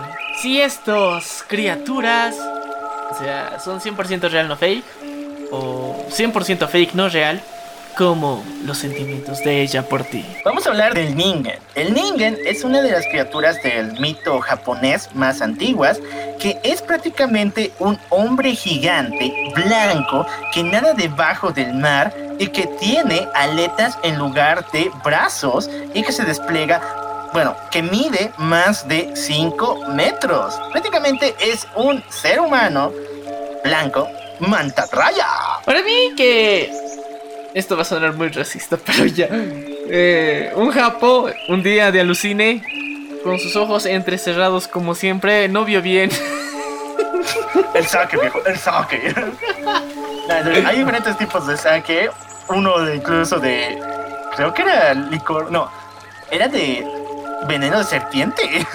Otros de arroz. O sea, tienen que masticar el arroz en la boca y lo ponen en un frasquito y eso lo fermentan. Con saliva más de paso. Existen varios que te hacen volar de una sola probadita, te llevan a un mundo mágico lleno de monstruos. Eh, puede ser que haya tomado uno de esos para ver esta cosa, porque es como de que, ok. O sea, estabas en el agua pescando, así un pescador común y corriente que tuvo un mal día. Y de repente ve algo que parece su sombra blanca, porque él estaba vestido de blanco, pero tiene aletas. ¿Qué demonios? Suena muy chafa. A ver, existe un video, de hecho existen varios en Japón, pero están en muy baja calidad. O sea, qué coincidencia, ¿no? O sea, qué, qué sorpresa. Donde nos muestran evidencia de que existe el Ningen. En estas podemos ver, obviamente, a un ser desplegándose a enorme velocidad, es un enorme tamaño de color blanco, que navega a través, bueno, debajo del mar. Y tiene esa especie de calva blanca, tiene cara humana. O se puede notar eso en el video. Supuestamente los que sacaron esas grabaciones fueron interceptados por el gobierno japonés prohibiéndoles revelar y quitándole todo el material que habían grabado. Pero milagrosamente, gracias al santo patrón, un japonés promedio pudo eh, vencer al gobierno y poner esto en la internet. O sea, me he puesto así a pensar, a reflexionar cómo sería estar en la situación de estos queridos japos. Y luego me di cuenta de que Slenderman estaba de vacaciones. ¿Vacaciones? No mames, a ver, explica. Es que imagínate, pues, o sea, el, tío Sle- Slender estaba así todo, todo aburrido en el bosque de que, ah, estos chicos ya no vienen, solo vienen a, a fumar mota y esas cosas, así que ya, ni, cómo asustarles porque piensan que se han maltripeado. Mejor iré a tomar unas vacaciones a- a Japón. Y él tranquilamente, o sea, va a la playa, se quita su trajecito, porque obviamente andar todo el tiempo con traje es incómodo, y él va, empieza a nadar ahí, y unos pendejos ahí que están en el bote dicen, ¡Ah, no! ¿Qué es eso? ¡Es el Ningen! Y ni cómo hablar debajo del agua, y ni cara tiene nuestro querido Slenderman. Peor todavía, entonces, según yo, según yo, mi teoría es que Slenderman se fue de vacaciones y lo confundieron con el Ningen. Ya, te lo pruebo que Slenderman haya ido de vacaciones a Japón. Aunque en el mar ártico donde hace frío, yo, yo, Dios sabrá por qué hace esas madres. Pero lo que no te apruebo es por qué rayos el gobierno japonés interpreta estas grabaciones, supuestamente. Porque no quiere, no por The Slenderman. Ah, Vacaciones nudistas con Slenderman. Oye, sí, pues lo más que traje. Y eso es más, o sea, es full mórbico, chicos. Slenderman sin traje, no. Solamente los enfermos buscan eso en ex videos. No, chicos. A ver, a mí me late que este Negan no es real. Así, en buen plan. Teóricamente hablando de que existe un ser humano así, varios científicos han argumentado de que esas apariciones que se ven realmente se tratan de una mantarraya gigante, pero no tan grande como lo especifican en los videos o como lo dicen las personas que lo han visto. Es una mantarraya, un tipo especial de mantarraya que vive por esa zona y curiosamente es de este color blanco pálido y su, eh, las ondas que conforman su cuerpo y su textura simulan a una cabeza calva. Así que ya saben chicos, el tío mantarraya de Bob Esponja se pintó el cuerpo y empezó a aterrorizar a la gente creyéndose el ninja. Pasamos al siguiente super monstruo de esta noche. Hablamos del megalodón. Chicos, antes de que National Geographic y antes de que Paramount prostituyeran al megalodón en dos películas muy pero muy chafas y en un documental estúpido, esta leyenda, este monstruo tenía orgullo, tenía dignidad, en el cual decía que era una especie de tiburón, tiburón prehistórico que podía alcanzar más de 20 metros de largo. Este ser era enorme y podía fácilmente comer ballenas de azules como botana. a ver, a ver, a ver, a ver.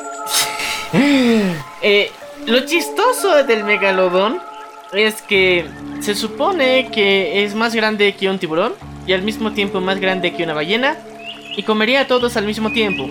Lo curioso es que extrañamente en las películas lo muestran como si apareciera eh, cerca de costas y por el tamaño que tiene no es posible porque tomemos en cuenta algo muy importante eh, en las costas el nivel que, que se tiene hacia las profundidades y el espacio que ocupa un megalodón no es posible que pueda nadar. Y cada vez que se acerque, por lo menos se vería una parte de su espalda a medida que se acerca. Y es lo raro. Es lo extrañamente raro de por qué supuestamente este ser existe, pero a la vez se comprime para acercarse. Vamos a hablar con datos científicos. ¿Por qué en rayos no hay tantos avistamientos o ataques de tiburón a los bañistas en las costas como lo hacen en las películas?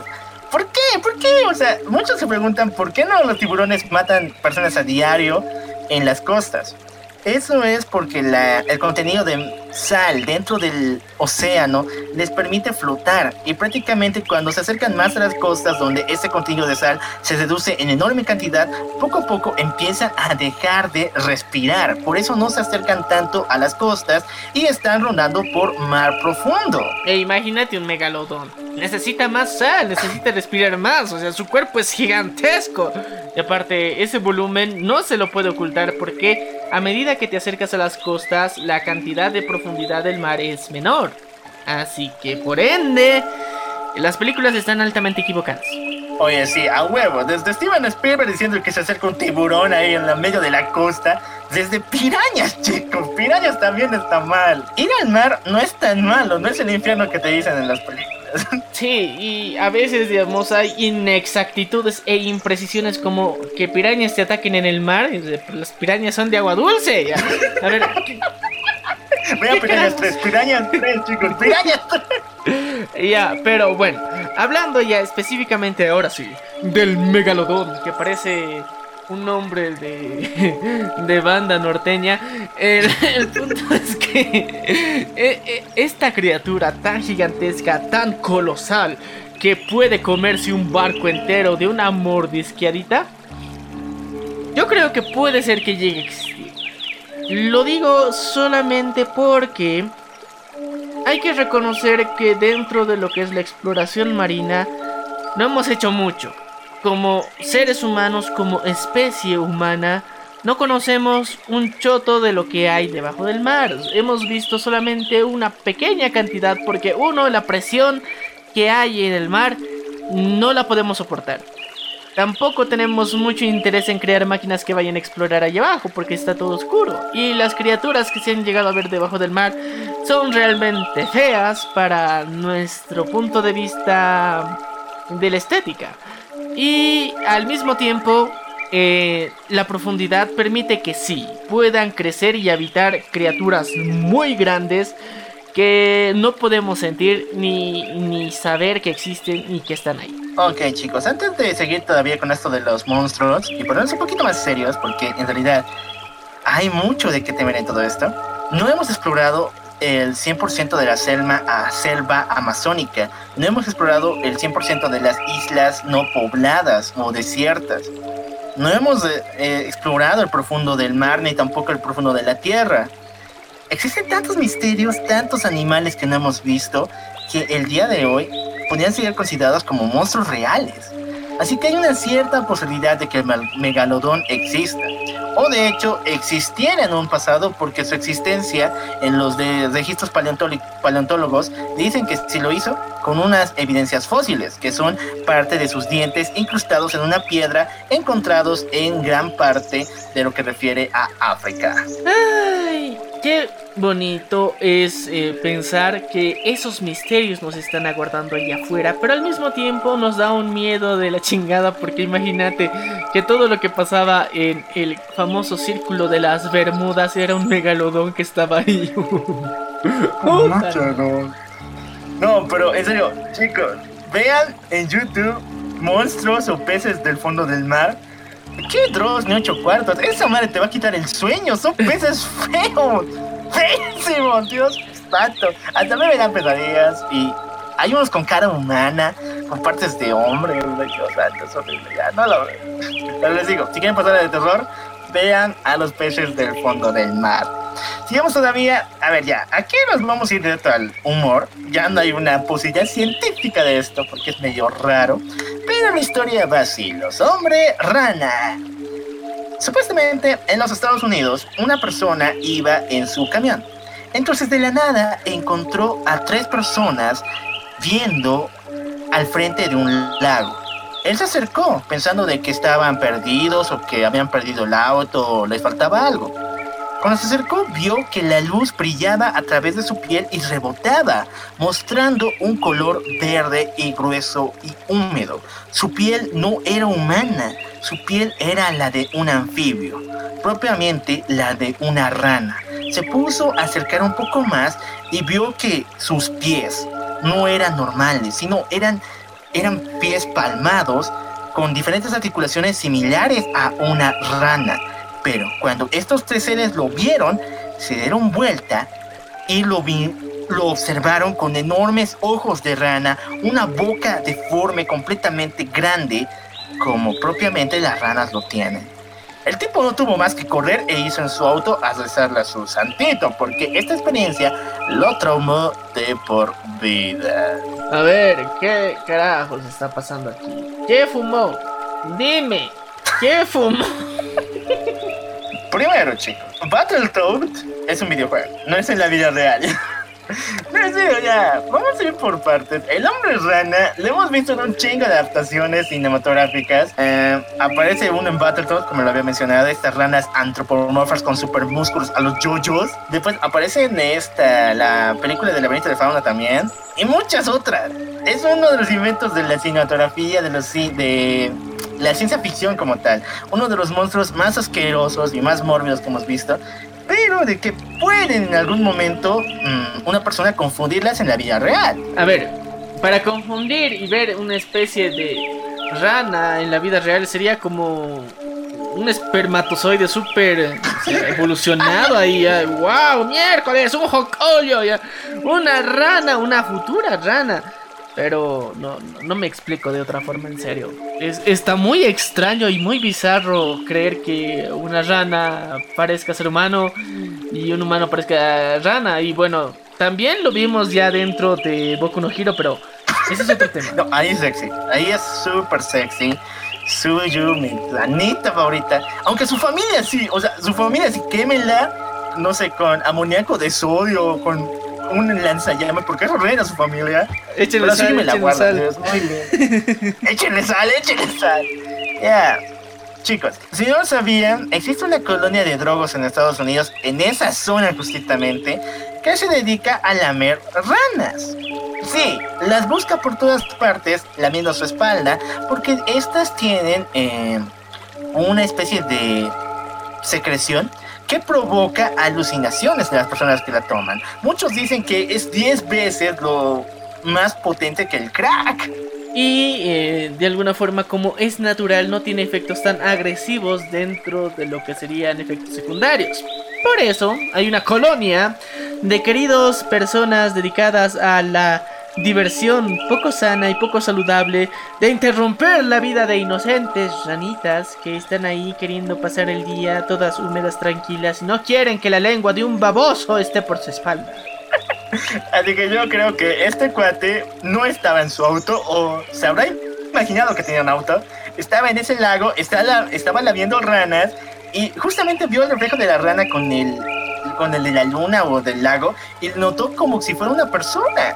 Entonces en ese momento tuvo miedo y se fue corriendo de allá. Ahora, si tú también quieres tener las mismas alucinaciones, pruébala, pero si vives en Estados Unidos, porque aquí en Centroamérica tenemos una rana que si la lames te mueres. Así que ten cuidado. Si quieres lamer ranas, vete a Estados Unidos. No, nunca te vengas a Latinoamérica porque es pena de muerte. Eh, me parece una interesante vendetta. Imagínate la rana, ah, estoy cansado de que me laman la espalda. Voy a hacer que alucine y tenga un trip bien feo para que nunca más se acerque. ¿Y le funcionó? ¿Le funcionó? No. Ya, pero para avivar el mito del hombre rana y para sentirles un poquito más cómodo, eh, les voy a contar la historia del Belzebufo Ambimpa, que en la época de los dinosaurios era la rana más grande de la historia. No era del mismo tamaño de un ser humano, no superaba el metro eh, como tal, pero era enormemente gorda y gigante. Podía alcanzar incluso a pesar más de 50 o 20 kilos. Y se alimentaba principalmente de dinosaurios bebés. Eh, no sé qué decir. Es que es que suena suena algo grotesco ya. Eh, reconozcamos que las ranas no son de, de esas de esos animales a los que dices, "Ay, qué bonito, le voy a acariciar." Solamente el enfermo de Neville Longbottom es el que tenía una rana como mascota. Pero en general la- las personas no es como que quieras acercarte, acariciarlas, besarlas, o solamente los locos de Estados Unidos quieren lamerlas.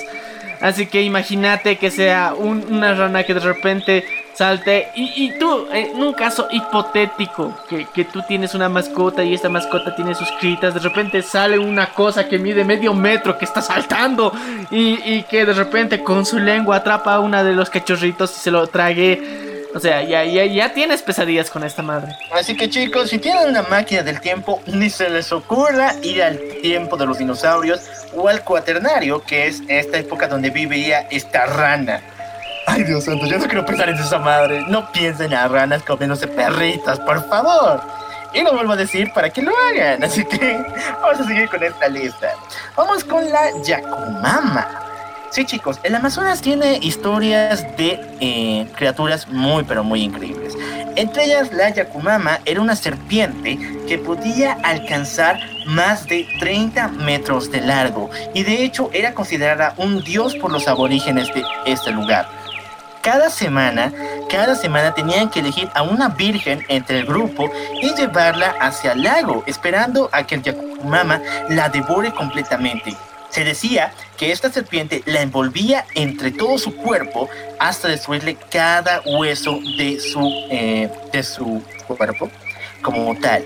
Y poco a poco empezaba a devorar desde la cabeza hasta los pies de la pobre mujer y dejando solamente después un saco, escupiendo tiempo después un saco con los pocos huesos y restos que quedaban de ella. La Yakumama es anaconda. Anaconda, pero no de la película. Chicos, no sé qué pasa en el Brasil, o sea, no sé qué esteroides da la naturaleza en este lugar, pero todo es gigante. Todo es gigante y en dimensiones enormes. Los insectos, escarabajos, pues, creo que miden más de 20 mm, centímetros. Las hormigas son gigantescas, son tres veces no- normales que una hormiga. E incluso las serpientes. Las serpientes han, han llegado, las anacondas han podido llegar a ese nivel de tamaño, solo que nunca se han mostrado tan violentas como se cuenta en esta historia. Y no como lo pinta la película tampoco. Ya, sí, no tiene un instinto asesino permanente, simplemente es una serpiente ahí que, que quiere comer y que tiene necesidades biológicas, como toda serpiente. No, y de paso, la anaconda se ha mostrado, o sea, con ese instinto muy rebajado de asesino letal por su tamaño. Imagínense mover un cuerpo tan grande. Obviamente te da flojera. Y en la anaconda esto provoca de que sus latidos de corazón, eh, que lo, sus latidos de corazón aumenten la presión y esto haga que se canse más, mm, más rápidamente. Por eso muchas veces vemos a las anacondas en los zoológicos completamente dormidas, porque su corazón late a una velocidad mucho más alta que una serpiente normal. A ver, estamos diciendo que las anacondas tienen obesidad mórbida. Oye, no, mejor palabra no la puedo elegir. Obesidad mórbida para la anaconda. No, pero esto pasa en todos los animales gigantes del reino animal. Ya, pero hay que reconocer algo, que dentro de lo que es el Amazonas hay criaturas que nosotros no hemos visto en nuestra fucking vida. Hay animales que se tienen registrados por algunos exploradores que existen dentro del Amazonas, pero que nunca se les ha podido tomar una fotografía real, pero tienen registros. Hay algunos que estaban por hacer el registro y desaparecieron porque eh, alguno de esos animales misteriosos los atrapó. Así que el, el Amazonas en Latinoamérica es uno de los lugares más misteriosos que podemos encontrar y puede ser que sí haya una serpiente aún más grande que la anaconda que se pueda comer a una persona enterita. Ya, ok. Les cuento una historia muy, muy aterradora que es de la titanoboa, que sí está probado que existía en los tiempos de los dinosaurios. Para que vean que viajar en el tiempo no es buena idea, esta mendiga serpiente podía alcanzar más de 30 metros, incluso más de lo que dice la leyenda. Y su espesor, su diámetro, que era de casi do, no, casi medio metro, era prácticamente como un mini tren. Un mini tren que se desplazaba por la selva y podía fácilmente devorar dinosaurios pequeños. Y ahí pongo el ejemplo del perrito otra vez. Ya, eh, esto sí puede ser real. Chicos, si ustedes en algún momento se les ocurre ir de así de, de exploradores a el Amazonas, piénsenlo dos veces y tengan machete en mano. Por si acaso, por si acaso, la sopa de macaco es gratis. Ahora, mi salvación, chicos. Si es que viven todavía en estas colonias que por algún mito, eh, un mito, siguen ofreciendo vírgenes a la Yakumama y esas no vuelven a aparecer, pues dejen de ser vírgenes, chicos. La moa, chicos. La moa.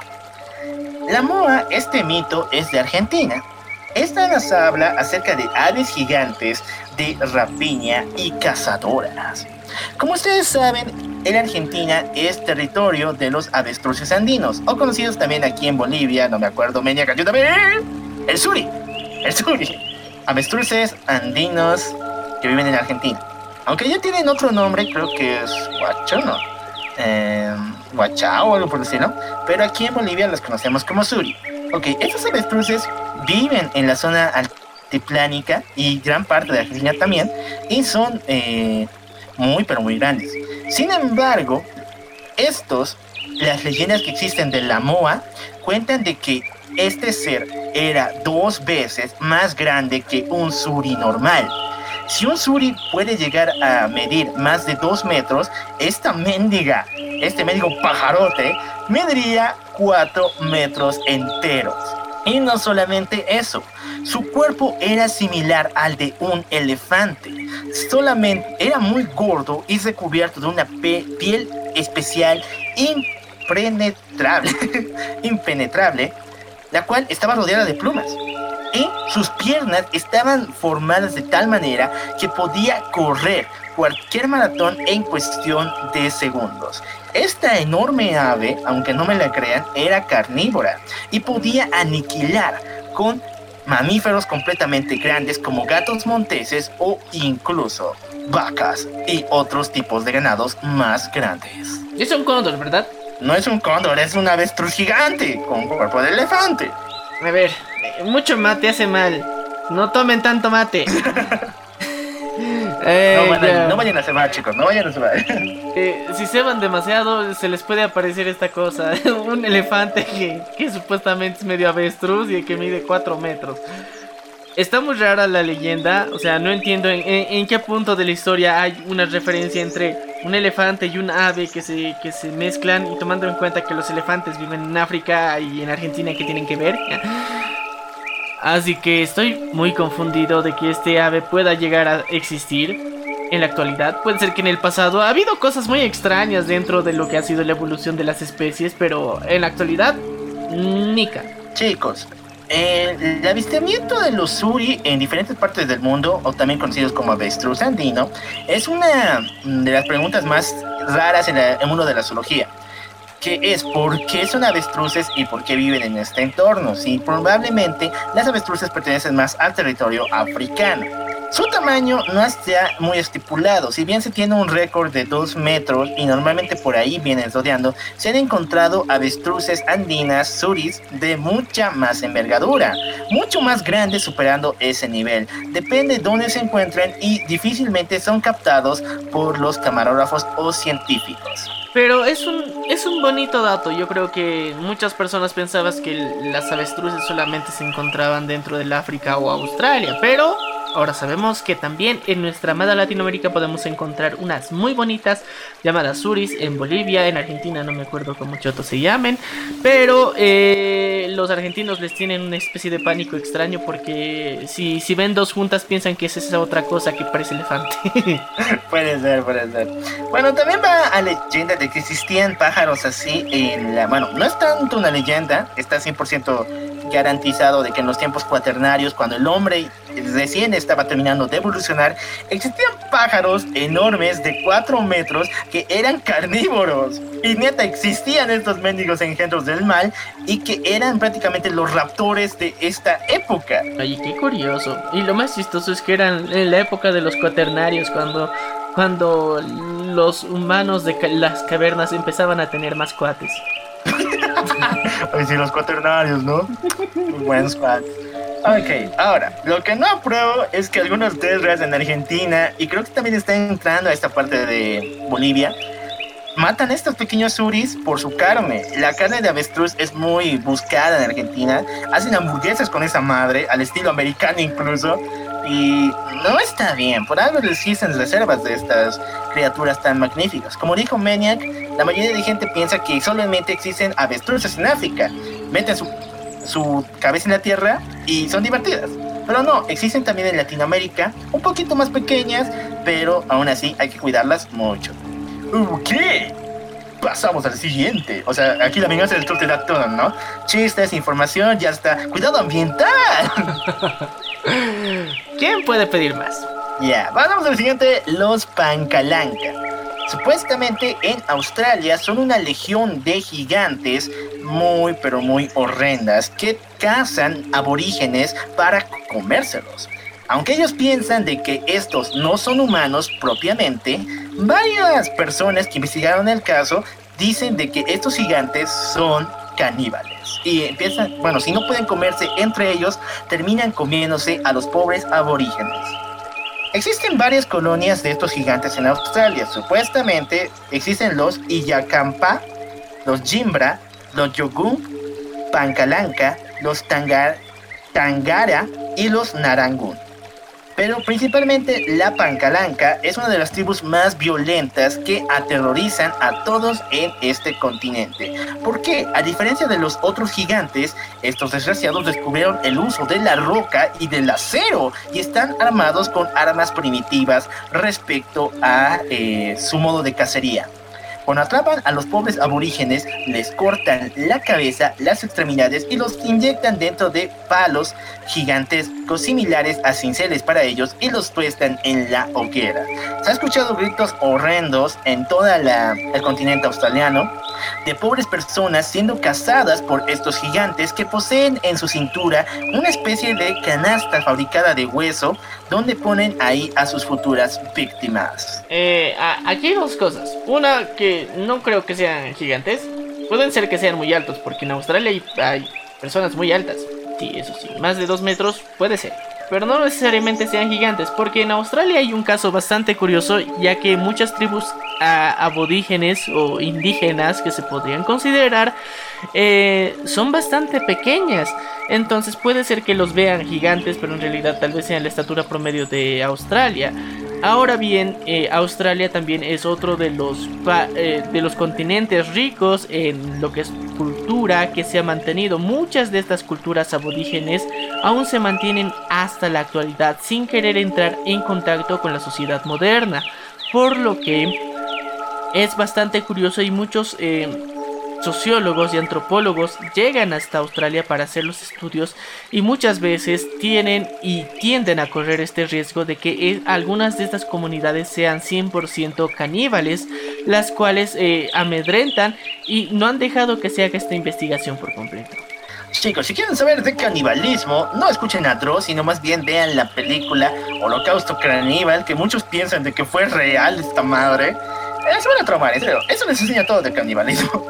Lo importante es que existen un chingo de colonias, un chingo de tribus que optan por este esta forma de vida, comiendo, comiéndose entre ellos o comiendo a las demás personas. Yo sinceramente pienso de que no existen seres así, pero muchos científicos argumentan de que se encontraron huellas de gigante en este lugar.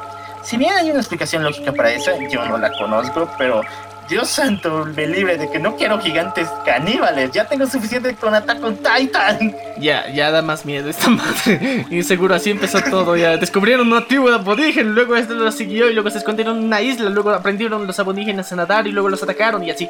Ay, perdón, ya, eh, mucho spoiler. Pero el punto es que eh, Imagínense, para mí, en mi teoría personal, considero nuevamente, se los repito, de que alguna de estas tribus indígenas que hay por ahí eh, no tiene una estatura promedio bastante alta. Muchas llegan a la estatura máxima de un metro con 50 centímetros y eh, esa es la máxima que tienen entre su propia tribu. Y puede ser que vean a otras tribus que de alguna forma puede ser que hayan encontrado en contacto con los genes extranjeros que llegaron y hayan crecido por demás y superen los 2 metros de altura. Entonces ahí lo vas a ver como un gigante, pero realmente no lo es. No puede ser que esta haya creado esta extraña leyenda. Bueno, lo que sí me parece atroz es la supuesta forma de cómo mataban a estas personas y la canastita de hueso, Dios santo. Pasamos al siguiente, nos vamos a Chile, donde también tiene una historia algo curiosa. El trapito. Ah, no, el cuero. ¿Qué es el cuero, chicos? Supuestamente esta leyenda nos cuenta que cuando las personas son malas con los animales, matándolas y despellejándolas en el río para después arrojar eh, su piel por las corrientes, se ocurre un mal muy pero muy ancestral, el cual empieza a juntar estas pieles una sobre otra, cosiéndolas y formando una nueva criatura, similar a una mantarraya gigantesca hecha de piel de animal muerto que tiene ojos por todas partes y horribles garras alrededor de todo su cuerpo. Esta cosa flota por los ríos chilenos y cuando encuentra a su víctima, sencillamente se abalanza como ella, como un trapo mojado, y empieza a envolverla hasta poco a poco matarlo y llevárselo al fondo del río. ¡Trapitos! ¡Asesino! ¿Qué clase de wea es esta? Esta es la wea de las weas. El trapito asesino, chicos, el trapito asesino, no había de otro. Ya, muchos científicos dicen de que existe una razón, por lo más ilógica, científica de esta madre, que es de que en Chile, por algunas, bueno, en Chile puede existir una especie única de mantarraya del río, porque ustedes saben que las mantarrayas no viven en los ríos, ellos viven en agua salada, en los océanos. Pero podría haber una especie rara de esta mantarraya que se despliega por estos lugares. Eh, ya, te creo que haya mantarrayas de agua dulce, eso no, no, hay mucho problema, es parte de la evolución tal vez. Pero eh, lo de los cueros, me, me cuestiones como decir el, sueño de todo amante de los animales, de todo ambientalista, de las mascotas asesinadas, el vengador de la vaca que, fue asesinada por, por obtener su cuero, o sea, yo creo que este paso que vamos con, la existencia del ser humano va, va, a salir una película de El Trapito, el asesino más visionario de la historia, el que vengó a todos los animales, así. Y bueno, ya sabemos que mucha gente va a estar para, para que vean que el progresismo en animalismo y esas malas que están hoy en día a full, en los tiempos de las culturas indígenas en Chile ya existían entonces. No, pero yo digo que ante tal leyenda tan fuerte como esta, debió existir un hecho muy pero muy feo. No sé por qué no. Tal vez en algún momento los aborígenes mataron a tantos animales que su cuero lo botaron por el río y eso es algo muy inhumano. Dios santo es el río. De ahí sacamos nuestra agua para beber. Bueno, sabemos que cuando botan muchos cuerpos al río, luego ese mismo agua se vuelve imbebible porque se causa enfermedades luego y demás cosas. Así que no es recomendable, muchachos, que hagan ese tipo de cosas. El río se respeta y hay animalitos y otras cosas que están viviendo y no, no, no boten cuerpos ahí. Y ya lo saben, chicos, si desobedecen a estas sugerencias, el cuero, el trapito asesino se acercará y te meterá su raya garra por la boca. por la raya. Puede ser, puede ser, chicos, puede ser. Vamos a seguir con más leyendas del mundo de la eh, criptología como tal. Vamos a escuchar la leyenda del Olitiau. Sí, esta se origina en los bosques suecos. El Olitiao es supuestamente el rey de los murciélagos. Se dice que unos aventureros fueron hasta ese lugar y empezaron a tomar muestras de murciélagos. Eran conocedores del tema, ingresaron a una caverna gigante. Sin embargo, por algún movimiento estúpido que hicieron, todos los murciélagos salieron despedidos de ese lugar, lo cual los obligó a salir y ocultarse en el agua de un lago cercano. Cuando los murciélagos escaparon, los científicos empezaron a salir para ver que todo estaba normal, pero de la nada uno le apuntó a otro, diciéndole que no se mueva, de que atrás de él había algo y el científico, que sentía tanto temor que aún estaba en el agua, empezó a girar su cabeza para ver qué estaba detrás de él. Y cuando lo hizo, no pudo creer lo que vio.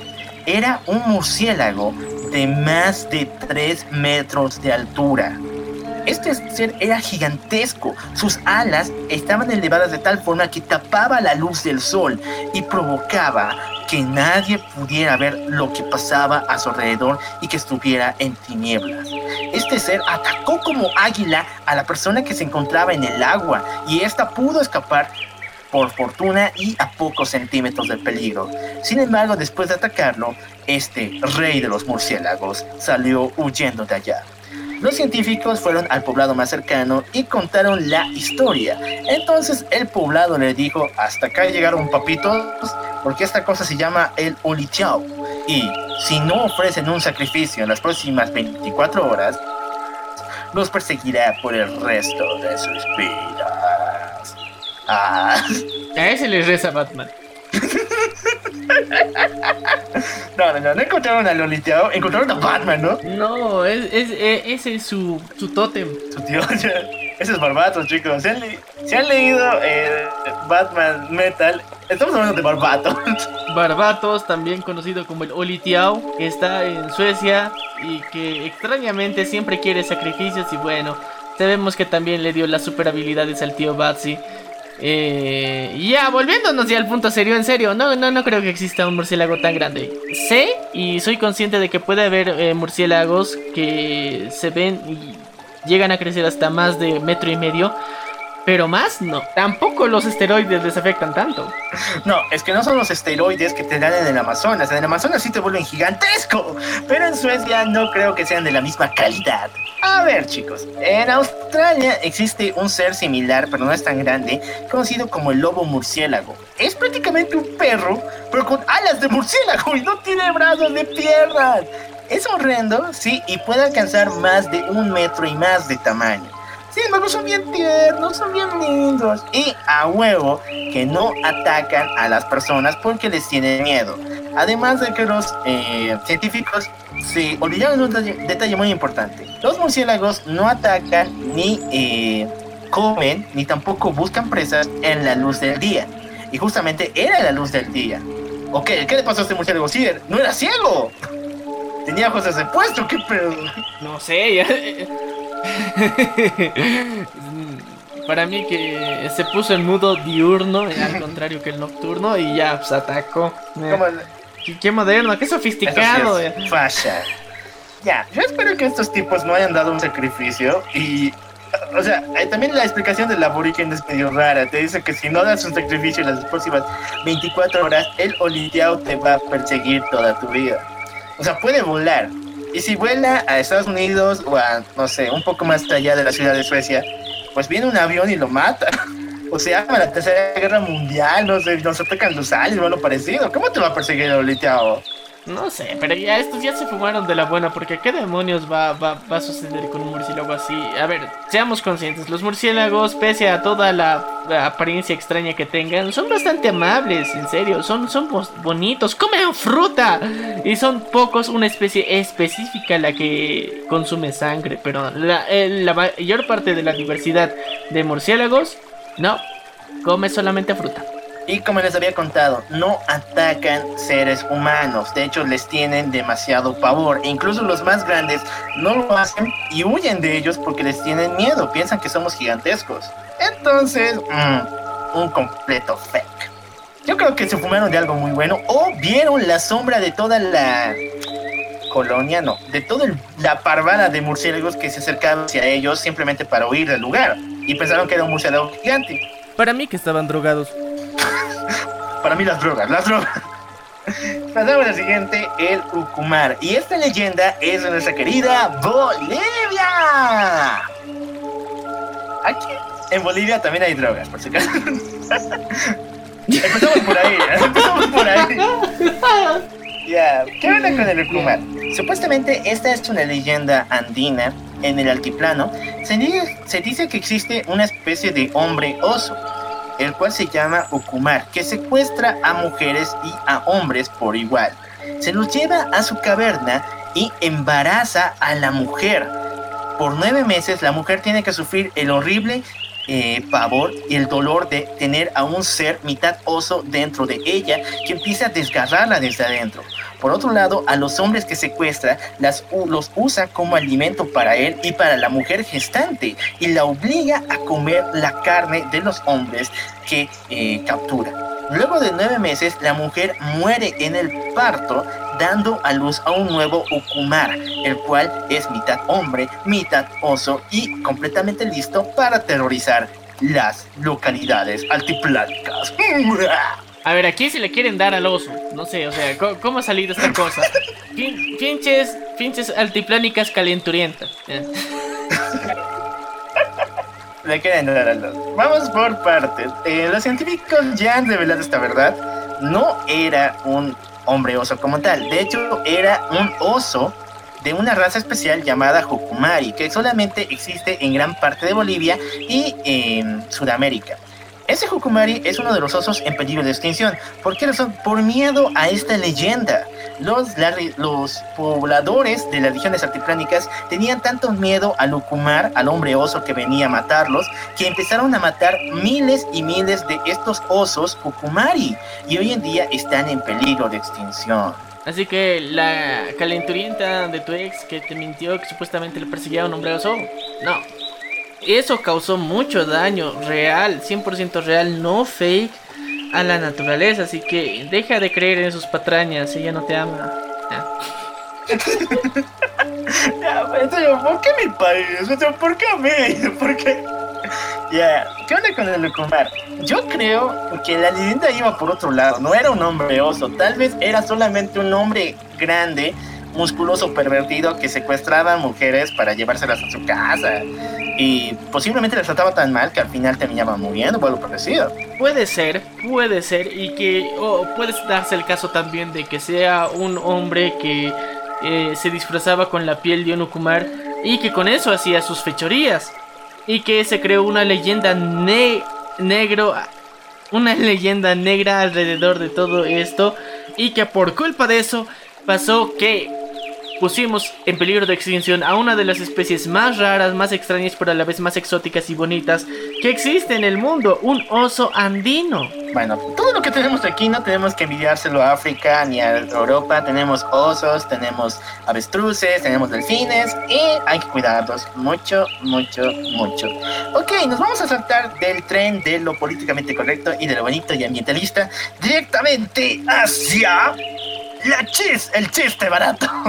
Porque esta historia viene de Estados Unidos, por si acaso. Es el hombre lagarto.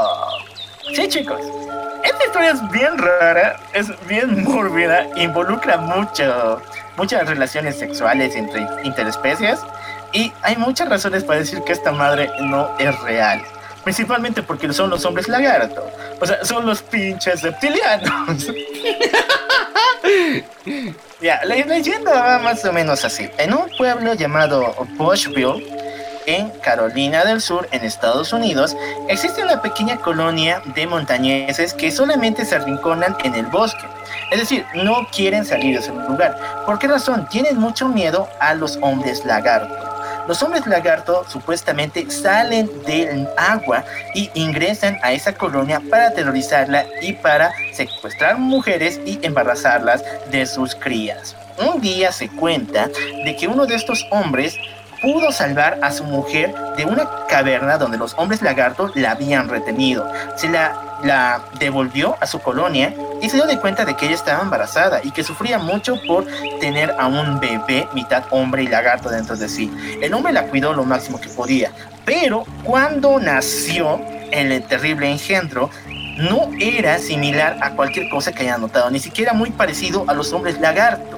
Supuestamente lo que nació de ella fue una especie de pterodáctilo humanoide que salió desprendida desprendido directamente hacia la ventana y escapando hacia la libertad. Los aborígenes y los montañeses de este lugar cuentan de que los hombres lagarto nacen de esta forma, con alas como pterodáctilos, con cabeza humana y sin pies, y cuando se alejan muchos metros hacia allá, se encuentran con sus cercanos y ahí empiezan a crecer hasta volverse en una especie de hombre alto, con piernas y con brazos que perdió las alas y con cabeza de lagarto. Los reptilianos por dos. Pero, ah, es, está muy extraño, en serio. Eh, es utopia, ¿no? O sea, pero. No mames, en serio, Sofilia, con un lagarto, o sea, es un indefenso lagarto. ¿Cuándo has visto un lagarto demasiado grande? O sea, ¿qué, qué estaba pensando? O sea, no- ya, a ver, cada vez que, se me trata de ocurrir la razón por la que existiría un hombre lagarto, se me vienen imágenes muy feas a la cabeza, así que mejor lo evito. Ey, chicos, no. A ver, ¿qué onda con el hombre lagarto? Eh, yo sinceramente pienso que esta fue una mamada y de que este fue el cuento de un tipo raro que sencillamente eh, quería sacarle provecho a la situación. Porque a huevo, aunque se diga que los hombres lagarto existen, una colonia de montañeses bien asilada dentro de un bosque no puede existir. Obligadamente tienen que salir de ahí para relacionarse y para tener comercio, sino de qué rayos para subsistir. Y aunque crean, el bosque no produce todo. comiendo hombres lagartos. Puede ser, puede ser, es una opción válida, pero no, no, tiene, no tiene sentido en general. Aparte, a ver, ¿qué, qué clase de criatura más mitológica que cuando nace tiene alas y después ya no? O sea, ubicate, ¿no? Yo creo que va por otro sentido muy muy oscuro, que es que en esta zona de California del Sur, en estos pueblos montañeses, existe una gran eh, favoritismo a la endogamia, que es el matrimonio entre primos, hermanos, lo cual provoca deformaciones entre los nacimientos que se producen. Si bien esta persona no estaba en sus cabales como tales y exageró la historia, supuestamente el bebé que haya tenido, que que es suyo, yo creo, tenía deformaciones y él lo inventó de esta forma sencillamente para matarlo o para regalárselo a alguien. Qué excusas vergas, ¿no? Ya cuando tu bendición sale mal por culpa de que fue con tu prima y bien pinche norteño, entonces ya inventa el hombre lagarto. No, neta, tenemos que hacer el cambiazo. Los de Monterrey ya no son tan norteños. Los gringos son bien pinches norteños. ¿Por qué no les joden a ellos? No, en serio, está muy mal la endogamia. Muy, muy mal. Vamos a pasar con el siguiente. Vamos hasta Colombia con el Moján. Ay, no sé cómo decirlo, pero más o menos fácil. En los ríos de Colombia existe una leyenda de que existe un hombre hecho de barro, hecho de hierbas silvestres, hecho de, de diferentes plantas, el cual se desplaza y cuando ve a una mujer hermosa, la atrapa hasta llevársela a su cueva y hacerle cositas, ya saben ya hablamos hace, hace rato. Pero lo más importante es de que ese desgraciado hace muchas mañas para capturar a las mujeres más hermosas. Supuestamente, siempre, siempre se lo ve con un habano en la boca, fumándolo a todo pulmón. Incluso saca la guitarra, empieza a tocar canciones románticas, hermosas, llamando a las mejores mujeres más hermosas. Y cuando estas se acercan, él sencillamente se las lleva para hacerle cositas muy, pero muy malas. Ninguna de las mujeres capturadas por el Mohan han sido, han vuelto a su comunidad o han sobrevivido para contar. A ver, que está en Colombia. Son fines en Colombia y está caliente. Está caliente. Ah, cabrón, este hijo de la grandísima ya se, se fue de Estados Unidos. Dijo, ok, me voy a tierras colombianas a encontrar mamacetas. No, no, pero escucha, es que se fue a Colombia. A ver, chicos, busquen modelos colombianas. No por nada ganaron el Miss Universo, creo que era el 2016 o el 2017. Pero no por nada, es que las mujeres colombianas son una de las más hermosas en todo el mundo. Y por eso, pues es que S- Something sabe lo que quiere, sabe lo que le gusta, quiere carne que probar, así que fue al mejor lugar y aparte, o sea, cerca del rito donde puede ver mejor, digamos, las proporciones y para decidir y escoger a libertad cuál quiere. Pero está, está, raro, o sea, está raro, o sea, un hombre de barro que fume un habano, esto es aquí. No, ah, fuma habanos, toca la guitarra y canta al desgraciado. Ay, no. eh, eh, está, está muy extraño. Tiene, tiene un estereotipo bien gringo. Oye, sí, ¿no? No sé cómo darle la razón a esta madre. No creo que pueda. Sencillamente alguien se fumó o sencilla o también no quería que sus hijas o las chicas del pueblo se fueran a bañar desnudas al río, sino que buscan un lugar apartado para hacerlo, porque había un mirón desgraciado que se ocultaba entre la maleza que las veía con un habano seguramente fumando. Y así es como se creó esta extraña teoría del something colombiano. El Mojai. Ok, voy a terminar mi sección de monstruos con uno de los más aterradores que he escuchado en mi vida. No sé cómo decirlo de forma chistosa, pero seguramente tú, me, me, Maniac, me ayudarás, pero más o menos así. Vamos hacia el Amazonas otra vez. Vamos con el yatebeo. El yatebeo es una planta, no es un animal. Es similar a una planta carnívora gigantesca, pero esta, cuando empieza a salir el sol, se abre completamente, elevando sus gigantescos pétalos a su alrededor, completamente abierta. ¿Cuánto mide esta planta? Supuestamente el yatebeo mide más de 2 metros y cuando está cerrado puede medir más de 4. Ok, pero ¿qué nos puede hacer una pinche planta? Los lugareños del lugar ofrecen sacrificios a esta planta. Seleccionan a la mujer más virgen, a la mujer más, más inocente, a la más hermosa y la, pon, la amarran a un tronco y la ponen enfrente de esta planta del Yatebeo. Hacen un ritual donde empiezan a cantar, empiezan a untarse entre ellos ciertas secreciones que hace la planta y llega un momento cuando el yatebeo empieza a moverse y los pétalos abiertos de esta planta empiezan a cerrarse, simulando como una especie de boca gigantesca. Sus espinas son similares a dientes y las ramas a su alrededor empiezan a envolver a la pobre mujer. Supuestamente, el yatebeo no se la come como una persona masticaría su comida, sino más bien la envuelve entre sus pétalos, entre sus ramas y sus hojas y la empieza a absorber desde adentro la empieza a absorber todo el líquido vital, toda el agua de encima, todo aspecto de ella, hasta dejar solamente un saco de huesos arrojado en una esquina. Supuestamente, cuando termina su proceso, el yatebeo suelta los restos de la mujer junto con litros y litros de sangre, lo cual no consume. Y los lugareños empiezan a bañarse en esta sangre como símbolo de que ya terminó el ritual para alimentar a este yatebeo. Para estos lugareños, el Yatebeo es un dios al cual tienen que honrar, o si no, irá, saldrá junto con sus hermanos de la tierra con piernas hechas de raíces y irán a matar a todos los lugareños hasta que no quede ninguno. Los peligros de la botánica. no, este es el sueño de los vegetarianos, ¿no? eh, no sé. No, espera, no, pues.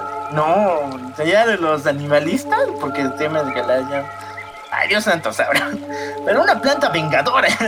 Una planta dios, emperadora, sin misericordia. A ver, imagínate, es como en plantas versus zombies, pero que el girasol te coma. Así, así, así de volado es esta, esta macana, porque en serio, puedes pensar en algún momento que un girasol te va a comer. No, pues me. Y, y tú ahí como millennial promedio de. ¡Ah, una flor! Ya te puedes ir a sacar una foto y puede ser el último día de tu vida. Todo el mundo sabe de que no hemos descubierto gran parte del mundo, ni tampoco del Amazonas como tal. Pero no existen plantas gigantescas, eso de igual se los digo. Si bien pueden alcanzar más de 20 metros los árboles más grandes e incluso llegar a superarse ese récord, no existen plantas carnívoras que puedan aguantar el peso humano. Imagínense, estas plantas carnívoras que existen en África solamente subsisten de comer insectos, y ni siquiera se los comen como tal, sino los remojan de tal manera que poco a poco sus nutrientes son absorbidos por la planta.